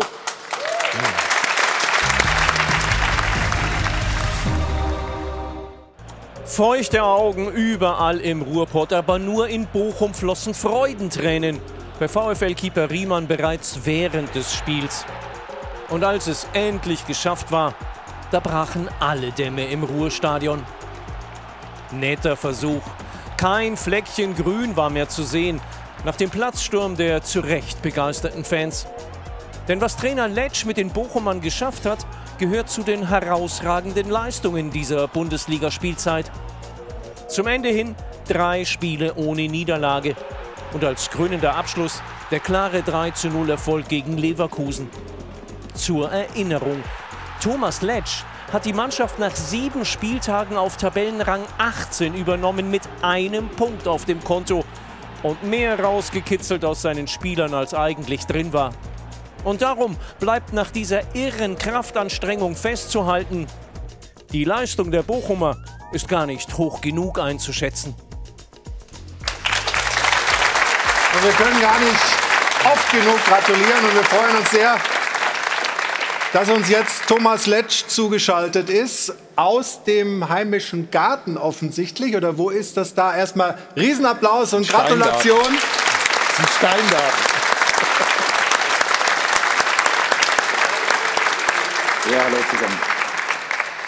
Das Grinsen geht nicht mehr aus dem Gesicht, glaube ich. Ist Ihnen bewusst, was Sie da geleistet haben mit Ihrer Mannschaft gemeinsam? Dieser Kraftakt, die Klasse zu halten mit dem VfL Bochum?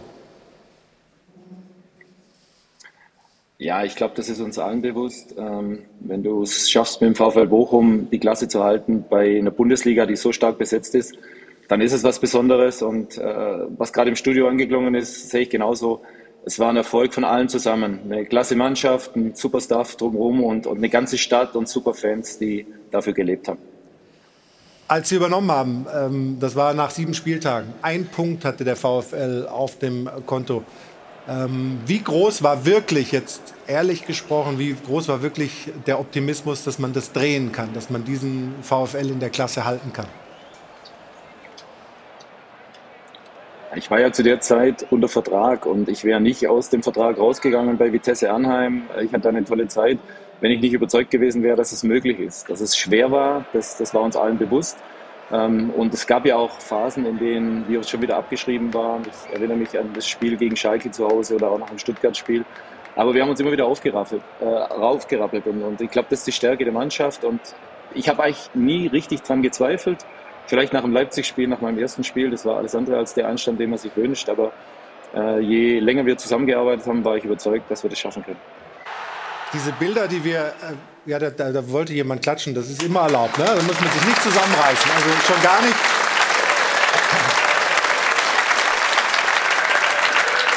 Wir haben, wir haben gestern die Bilder gesehen, als Ihr Keeper, als, als Manuel Riemann die Tränen noch während des Spiels nicht zurückhalten konnte. Wie, wie emotional war das gestern, dann auch in der Kabine und später bei den Feierlichkeiten. Ähm, wie viel bedeutet es Ihren Spielern, aber auch der ganzen Stadt, der ganzen Region?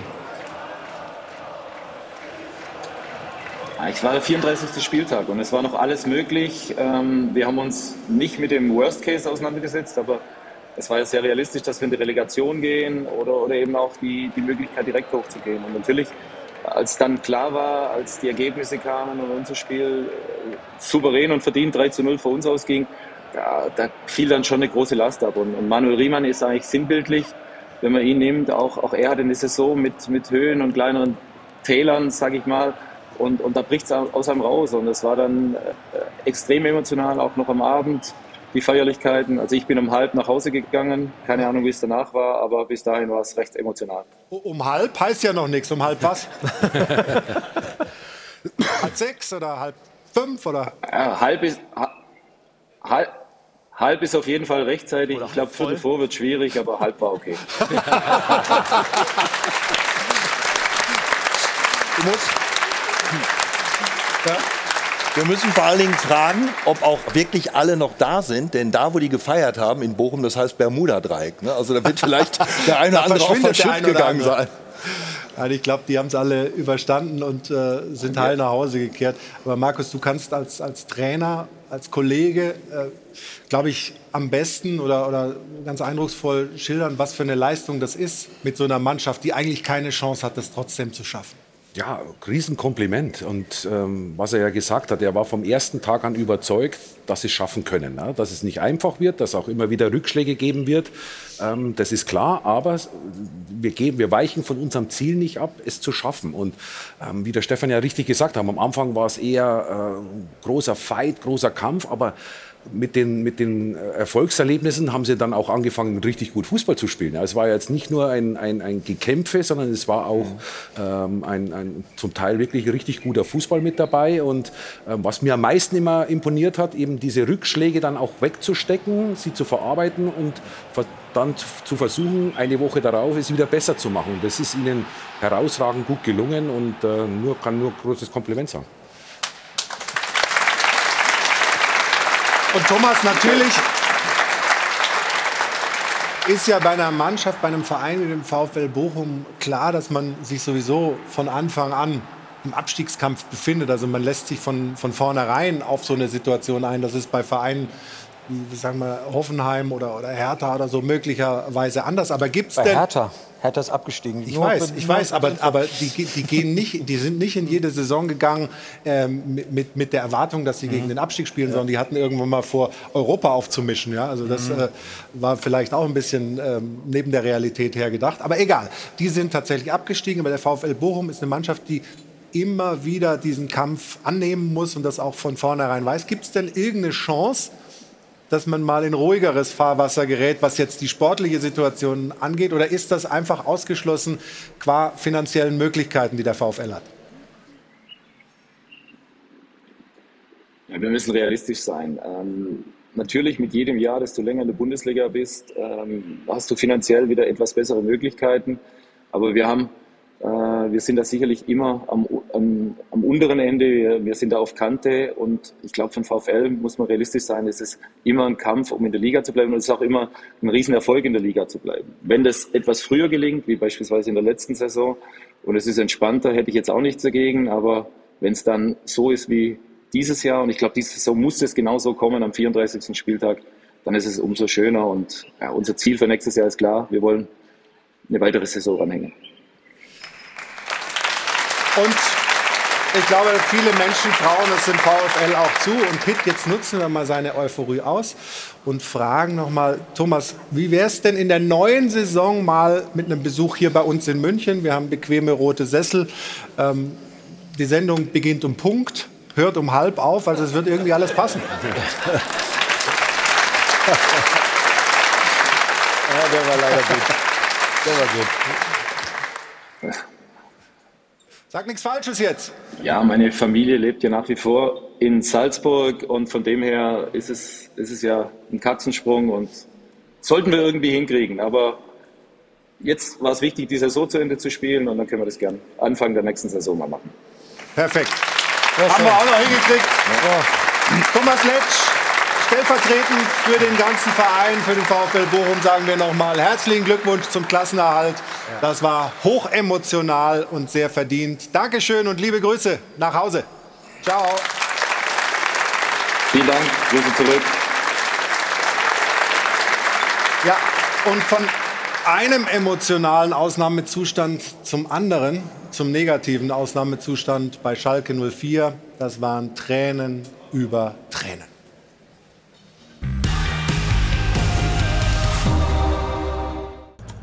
Der FC Schalke 04 weint.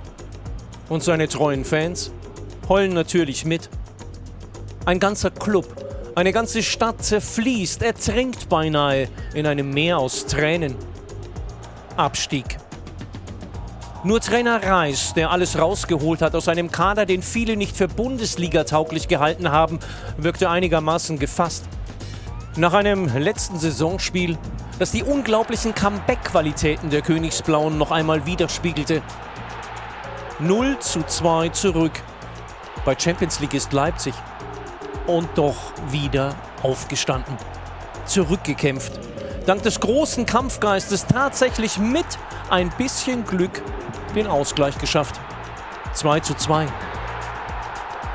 Ein Tor. Ein Tor noch. Ein Tor noch, schrie Stürmer Polter immer wieder, nachdem der Rückstand des VfB die Runde machte und das Tor fiel. Allerdings auf der anderen Seite. Der Knockout. Keine Kraft mehr, um sich noch einmal aufzubäumen. Aus und vorbei. Der fünfte Bundesliga-Abstieg für den Traditionsclub eine Katastrophe. Und dennoch können die Königsblauen stolz sein auf das, was sie geleistet haben. Aber erst einmal müssen sie bitterlich weinen und rühren damit ganz Fußball-Deutschland zu Tränen. Viele hätten es ihnen gegönnt, so wie damals 2001, als sie Meister der Herzen wurden. Jetzt sind die Schalker Absteiger der Herzen.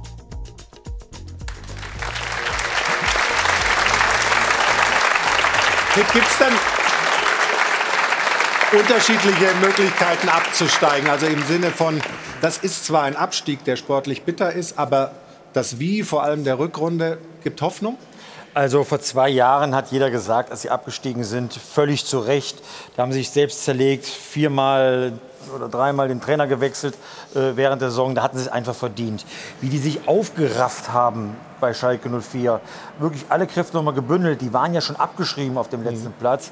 Das verdient einfach Respekt. Und jeder in Gelsenkirchen sagt, wenn Thomas Reis von Anfang an Trainer bei Schalke gewesen wäre, hätten sie auch mit dem Abstieg nichts zu tun gehabt. Was der aus der Mannschaft noch herausgeholt hat, es hat nicht gereicht, aber es war klasse.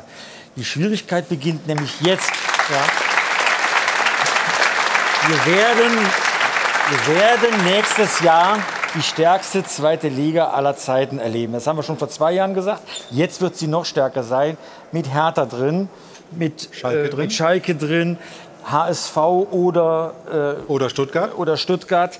Ähm, es kommen von unten große Mannschaften, die nach Kaiserslautern wird jetzt wahrscheinlich auch Ambitionen haben. Äh, jetzt ist es kein war es schon vor zwei Jahren kein Selbst, oder voriges Jahr kein Selbstläufer, aber es wird jetzt noch schwieriger sein, sofort wieder zurück aufzusteigen für Schalke 04. Und da darfst du natürlich nicht in diesen HSV-Strudel kommen, dass du mehrere Jahre das probierst. Mhm. Aber ähm, mit der Geschlossenheit, was die da jetzt im halben Jahr gezeigt haben bei Schalke, ich glaube, das ist der einzig gute Weg, den die auch gehen können. Dann haben sie ihre finanziellen Sorgen einigermaßen im Griff weil die Alternative ist, dass sich weiter zerhacken wie vor zwei Jahren und das führt zu nichts. Insofern bin ich ganz zuversichtlich, was Schalke betrifft, aber kann sein, dass sie auch noch mal eine Warteschleife machen müssen. Stefan, geht Thomas Reis unbeschädigt äh, aus diesem Abstieg hervor als Trainer, der auch sagen wir mal, die Power hat, die Mannschaft wieder hochzuführen Absolut. und aufzubauen? Absolut. Das hat man auch gehört nach dem Spiel in seinem Interview. Er ist äh, natürlich jetzt erstmal niedergeschlagen, logischerweise, aber er hat diese Motivation auch mit Schalke wieder sofort wieder aufzusteigen. An ihm lag es ja definitiv nicht, weil wenn man die Spiele sieht unter Thomas Reis, muss man sagen, das war sehr, sehr stark, Platz 8 äh, in der Rückrunde. Das spricht für sich und das spricht auch für Thomas Reis. Also das ist der richtige Trainer am richtigen Ort für die neue Saison. Aber Sie haben natürlich eine ganze Menge Spieler, die auf Leihbasis da waren, die die Mannschaft verstärkt haben. Also jetzt einen schlagkräftigen Kader für die zweite Liga mit weniger Geld äh, aufzustellen, stelle ich mir jetzt auch nicht so leicht vor. Ja, das ist definitiv jetzt eine Herkulesaufgabe für die Verantwortlichen. Ähm, aber ich gehe mal schwer davon aus, dass sie schon angefangen haben, Pläne zu schmieden für den Fall, dass man in der Bundesliga bleibt oder für den Fall, dass man runter muss. Ähm, da wird mit Sicherheit äh, die finanzielle äh, äh Situation durchleuchtet, was haben wir für Möglichkeiten, wie viel können wir ausgeben und dann eben mit dem Trainer zusammen es wieder schaffen, eine schlagkräftige Truppe auf den Platz zu bekommen. Weil das muss man ja sagen, das hat Thomas Reis ja dann eben mit der Mannschaft geschafft, auch wieder so eine Geschlossenheit mit den Fans zusammen. Weil sie gemerkt haben, die Jungs, die geben alles, die, die wehren sich, sie hauen alles raus. Jetzt hat es leider nicht ganz gereicht, aber die, den Weg, den sie eingeschlagen haben, das gibt, glaube ich, vielen Schalker Fans eine große Zuversicht. Wie ist es eigentlich für dich als Dortmunder durch und durch, als gebürtiger Dortmunder? Da ist man ja logischerweise mit Schalke nicht so besonders gnädig normalerweise, aber ist schon schön, wenn die in der Bundesliga sind Natürlich, und Derbys also stattfinden, oder? Jetzt habe ich wahrscheinlich bei 50 Prozent der Dortmunder Fans wieder verschissen, wenn ich sage, ich hätte mir gewünscht, dass sie drin bleiben, weil ich einfach diese Derbys mag. Ich habe dieses Jahr beide Derbys gesehen. Äh, ich war Applaus und Buh. Aber das war ein Bayern-Fan gerade. Also, Ich habe das Heimspiel gesehen, ich war in der Turnhalle und es war, es war Die heißt von der, anders. Ja, von der Stimmung her war es toll und ich hätte es mir auch fürs Ruhrgebiet gewünscht. Ich meine, wir haben ja, also der Dortmund ist nicht so schlimm, wie es oft im ARD-Tatort gezeigt wird. Diese Szenen werden meistens, werden meistens übrigens in Duisburg oder in Gelsenkirchen gedreht. Aber Gelsenkirchen hat natürlich noch größere Probleme als Dortmund in Sachen Arbeitslosigkeit und, und, und. Und alleine dafür ist es wichtig, dass Schalke wieder in die Bundesliga kommt. Also in Dortmund hätten Menschen von dem Meistertitel gezerrt, in Gelsenkirchen hätten sie davon gezerrt, wenn sie den Klassenerhalt geschafft hätten. Davon wird man nicht plötzlich wieder einen Job haben oder man wird nicht reicher, aber man hat wieder ein bisschen mehr Selbstwertgefühl, man hat wieder ein bisschen mehr Selbstvertrauen. Und das hätte ich, hätte ich Gelsenkirchen gewünscht und das hätte ich Dortmund gewünscht. Kann ich gut verstehen. Und wir hatten Thomas Letsch gerade. Thomas Reis ja auch ein, ein, Trainer, der sich wirklich nicht verstecken muss mit seiner Leistung. Thomas Letsch, einer der Trainer des Jahres. Aber da gibt es noch einen in Berlin, der mit seiner Mannschaft nicht abgestiegen ist, sondern die Champions League erreicht hat. Und Jana hat alle Infos und vor allem die Bilder dazu, die hochemotionalen Bilder rund um Union Berlin. Die spielen nämlich Champions League. Unglaublich, oder? Ja. Und entsprechend wird das dann auch in Berlin gefeiert. Ich glaube, so oder so ähnlich haben wir uns das dann auch eigentlich in Dortmund heute vorgestellt. Aber so sieht es dann jetzt eben in Berlin aus. Das ist schon eine Wahnsinnsleistung, was die Mannschaft da abgeliefert hat. Auch hier noch mal ein paar Bilder der feiernden Mannschaft. Ich kann ja nebenbei mal ein paar Fakten vorlesen. Sieben Wochen Tabellenführer, Rekordsaison mit 62 Punkten, 23 Heimspiele ungeschlagen. Ja, und dann ist das Ergebnis eben am Ende die Champions League-Qualifikation. Hier noch Taiwo Avoni, der nach, der, nach dem Spiel gestern Insta Live noch in der Kabine gestartet hat. Also ich denke, auch da war es eher eine kurze Nacht für die Jungs und Fans. Das ist auch ein ganz nettes Bild. Flo hat es gerade angesprochen. Der Trainer Urs Fischer wird natürlich auch entsprechend gefeiert. Das Wunder von Berlin und der Verein selbst, der schaut schon nach vorne. Was kommt denn jetzt eigentlich als nächstes? Champions League Qualifikation, check. Aber da sind ja noch ein paar Plätze vor den Union Berlinern. Die kann man ja vielleicht in Zukunft auch noch erreichen. Also ist noch nicht zu Ende, die Reise für Union Berlin. Ja, und wenn man sich das anschaut, also die letzten Jahre haben wir immer hier gesessen und haben gesagt, unglaublich, Union, jetzt haben sie die Conference League erreicht. Unglaublich, jetzt haben sie die Europa League erreicht. Jetzt sind wir bei der Champions League. Ist da jetzt die Decke erreicht oder geht das immer so weiter? Ja, es wird sich zeigen. Sie machen auf alle Fälle einen fantastischen Job da. Wenn man sich den Werdegang von Union anschaut, das ist sagenhaft. Äh, mich freut es vor allem für, für den Urs Fischer. Ich kenne ihn ja noch aus meiner Schweizer Zeit. Ja.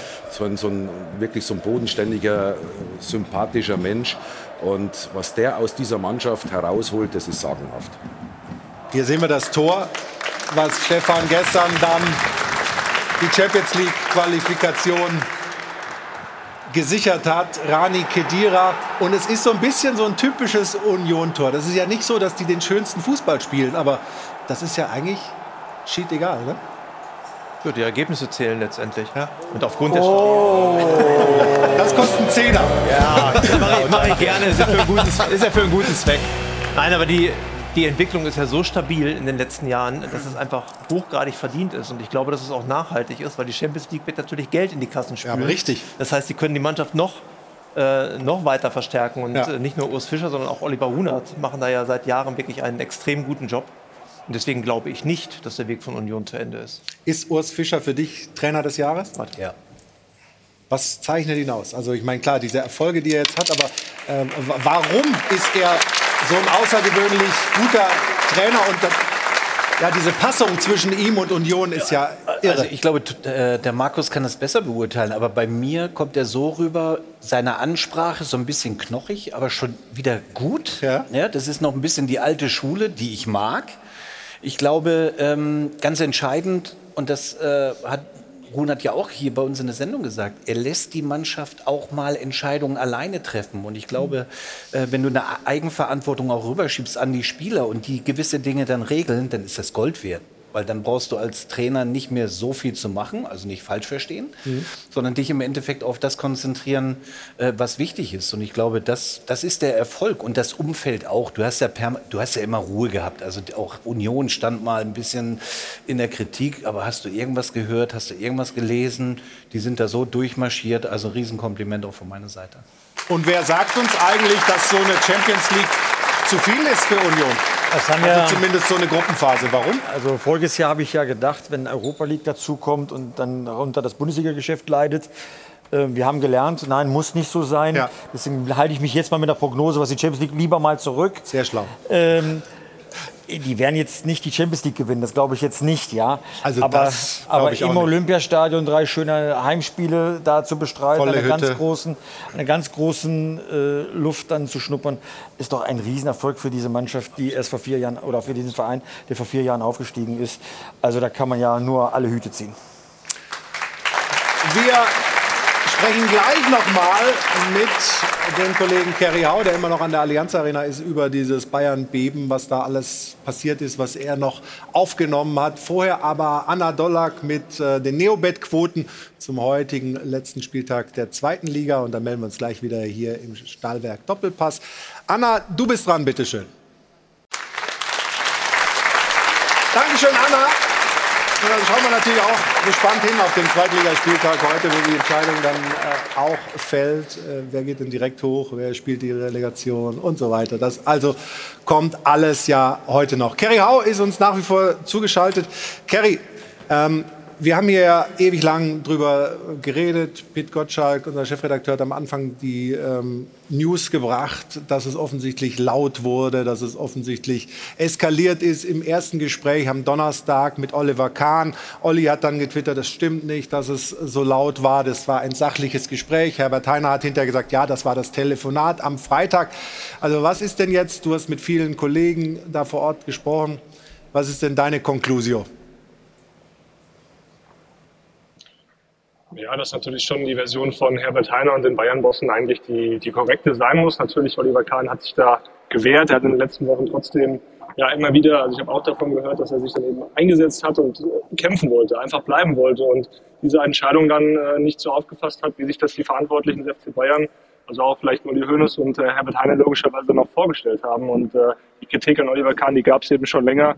Ähm, Jan-Christian Dresen war auch letztes Jahr schon diskutiert worden, hat man aber gesagt, man gibt dem Oliver Kahn noch eine Chance und ähm, hat die dann aber auch ganz klar gesagt, er muss die Nähe mehr aufbauen zu den Mitarbeitern, zur Mannschaft. Und äh, Herbert Heiner hat es auch gesagt, in Siebener Straße gab es eben ja, eine atmosphärische Störung auch. So ein bisschen hat er es ja betont und man merkt schon, dass äh, da einiges im Argen liegt und dass von Oliver Kahn logischerweise ähm, ja, jetzt diesen ja, Abschied, den er jetzt hat, einfach unwürdig äh, auch selbst sieht. Und äh, man merkt, es ist insgesamt sehr stillos abgelaufen in den letzten Stunden. Kerry, was ist denn für heute jetzt noch geplant? Also die äh, Damen, die Frauen können noch deutscher Meister werden. Es wird noch eine Meisterfeier geben. Wie groß äh, wird die sein? Wie viele Menschen erwartet man am Rathaus, am Marienplatz? Ja, sicherlich mehr als in den letzten Jahren, weil es ja wirklich eine sehr emotionale ähm, ja, Rückkehr dann war, ein emotionales Comeback auch war. Und äh, an der, am Marienplatz äh, logischerweise werden diesmal mehr Leute sein. Das, das wurde schon ganz klar auch kommuniziert. Also man ist da zuversichtlich, dass jetzt eben die Meisterfeier dieses Jahr ein bisschen äh, ja, besser ausfällt. Hier am, an der Allianz Arena waren schon eben ein paar Fans, die haben auch schon gesungen. Äh, Deutscher Meister wird nur der BVB, haben sogar ein paar Bengalos gezündet.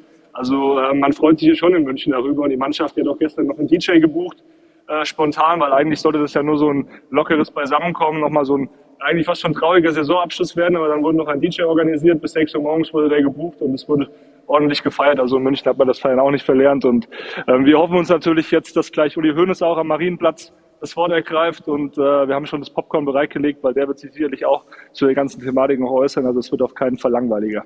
Und das kann man natürlich dann alles bei uns sehen und lesen bei sport1.de, auf der App, überall werden wir Sie natürlich auf dem Laufenden halten, liebe Zuschauerinnen und Zuschauer, über die Geschehnisse rund um den FC Bayern. Sagen erstmal Dankeschön, Kerry Hau. Grüße an die Allianz Arena und jetzt auf, auf zum Marienplatz. Jana, Ich habe dich gerade noch erkannt. Ich dachte erst, da ist ein leerer Sessel, aber nein, äh, ganz unterschiedlich äh, die, die Rottöne dann doch nicht. Ähm, deins ist ja ein leichtes Orange, das haben wir ja heute schon festgestellt. Das aber Karottenrot hast du heute gesagt. Ja, also das war aber nur in der Probe. Das wollten wir aber jetzt du nicht weißt, live. Du weißt schon, dass wir live auf Sendung sind. Ne? Ich weiß, ja, wir sind aber hier völlig. Ja, aber jetzt äh, erleben die Zuschauer auch mal, was hier so hinter den Kulissen los ist. Ja, das ja. macht nämlich ja. auch hinter den Kulissen sehr, sehr viel Spaß. Auch die Zusammenarbeit mit dir oder gerade die Zusammenarbeit mit dir, liebe Jana. Und du hast ja heute noch ein bisschen was vor dir. Und zwar äh, unsere Stars auf Kufen. Das ist ja unglaublich, was die äh, hingelegt haben. Erzähl uns mal, was heute noch bei Sport 1 alles abgeht. Ja, hoffentlich die erste Goldmedaille für die deutsche Eishockey-Nationalmannschaft. Heute könnte tatsächlich Geschichte geschrieben werden. Deutschland steht gegen den Rekordweltmeister Kanada im Finale der Eishockey-WM. Und eigentlich ist es perfekt, weil ich bin ja quasi das Chamäleon gerade hier auf dem Sessel und wir sprechen bei dieser Eishockey-WM auch immer vom Chamäleon-Effekt, denn die deutsche Eishockey-Nationalmannschaft hat sich richtig reingearbeitet in dieses Turnier. Nach drei Auftaktniederlagen stehen sie jetzt bei sechs Siegen in Folge und gestern das Halbfinale gegen die USA. Das war wirklich hochemotional. Das Ganze ging bis in die Overtime und dann war es am Ende Freddy Tiffels, der den entscheidenden Treffer fürs deutsche Team gemacht hat. So, jetzt kommt der Pass. Tiffels, Tiffels, Tiffels! Tiffels! Tiffels! Deutschland ist im Finale! Die erste Medaille seit 70 Jahren! Ja, eine Medaille ist also dem DEB-Team schon mal sicher. Jetzt gilt es noch zu klären, wird es die silberne oder wird es die goldene? Das Finale Deutschland gegen Kanada natürlich live bei uns. Wir melden uns ab 18.15 Uhr heute mit Rick Goldmann, Basti Schwele und mir. Und, und die, haben, die, beiden, die beiden haben wir ja gerade schon gehört. Die können aber noch mal. Die können auch heute noch mal eskalieren, oder? Basti und Rick? Also da brauchst du dir bei den beiden wirklich gar keine Sorgen zu machen. Wenn ich eins gelernt habe bei der Eishockey-WM, dass den beiden wirklich nie die Puste ausgeht.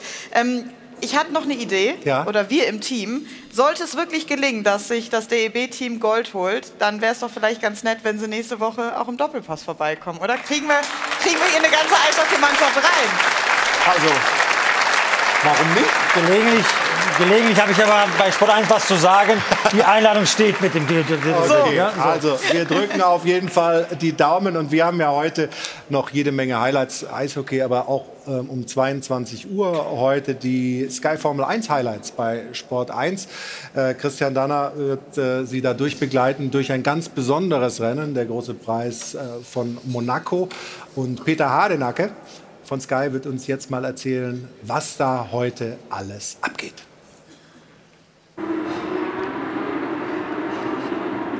Lieber Florian, liebe Sport 1 Zuschauer, herzlich willkommen zunächst einmal hier aus Monaco. Wir haben einen tollen Blick, einen tollen Standort, stehen direkt am Yachthafen. Und Monaco, da geht es natürlich nicht nur um Motorsport, sondern es ist auch viel Glamour angesagt und einen kleinen Eindruck davon, den gibt es jetzt schon mal. Du bist auf der Suche nach dem ganz besonderen Kick. Dann bist du hier genau richtig.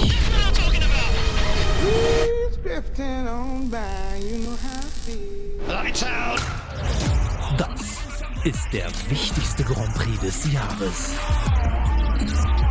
Das ist Monaco.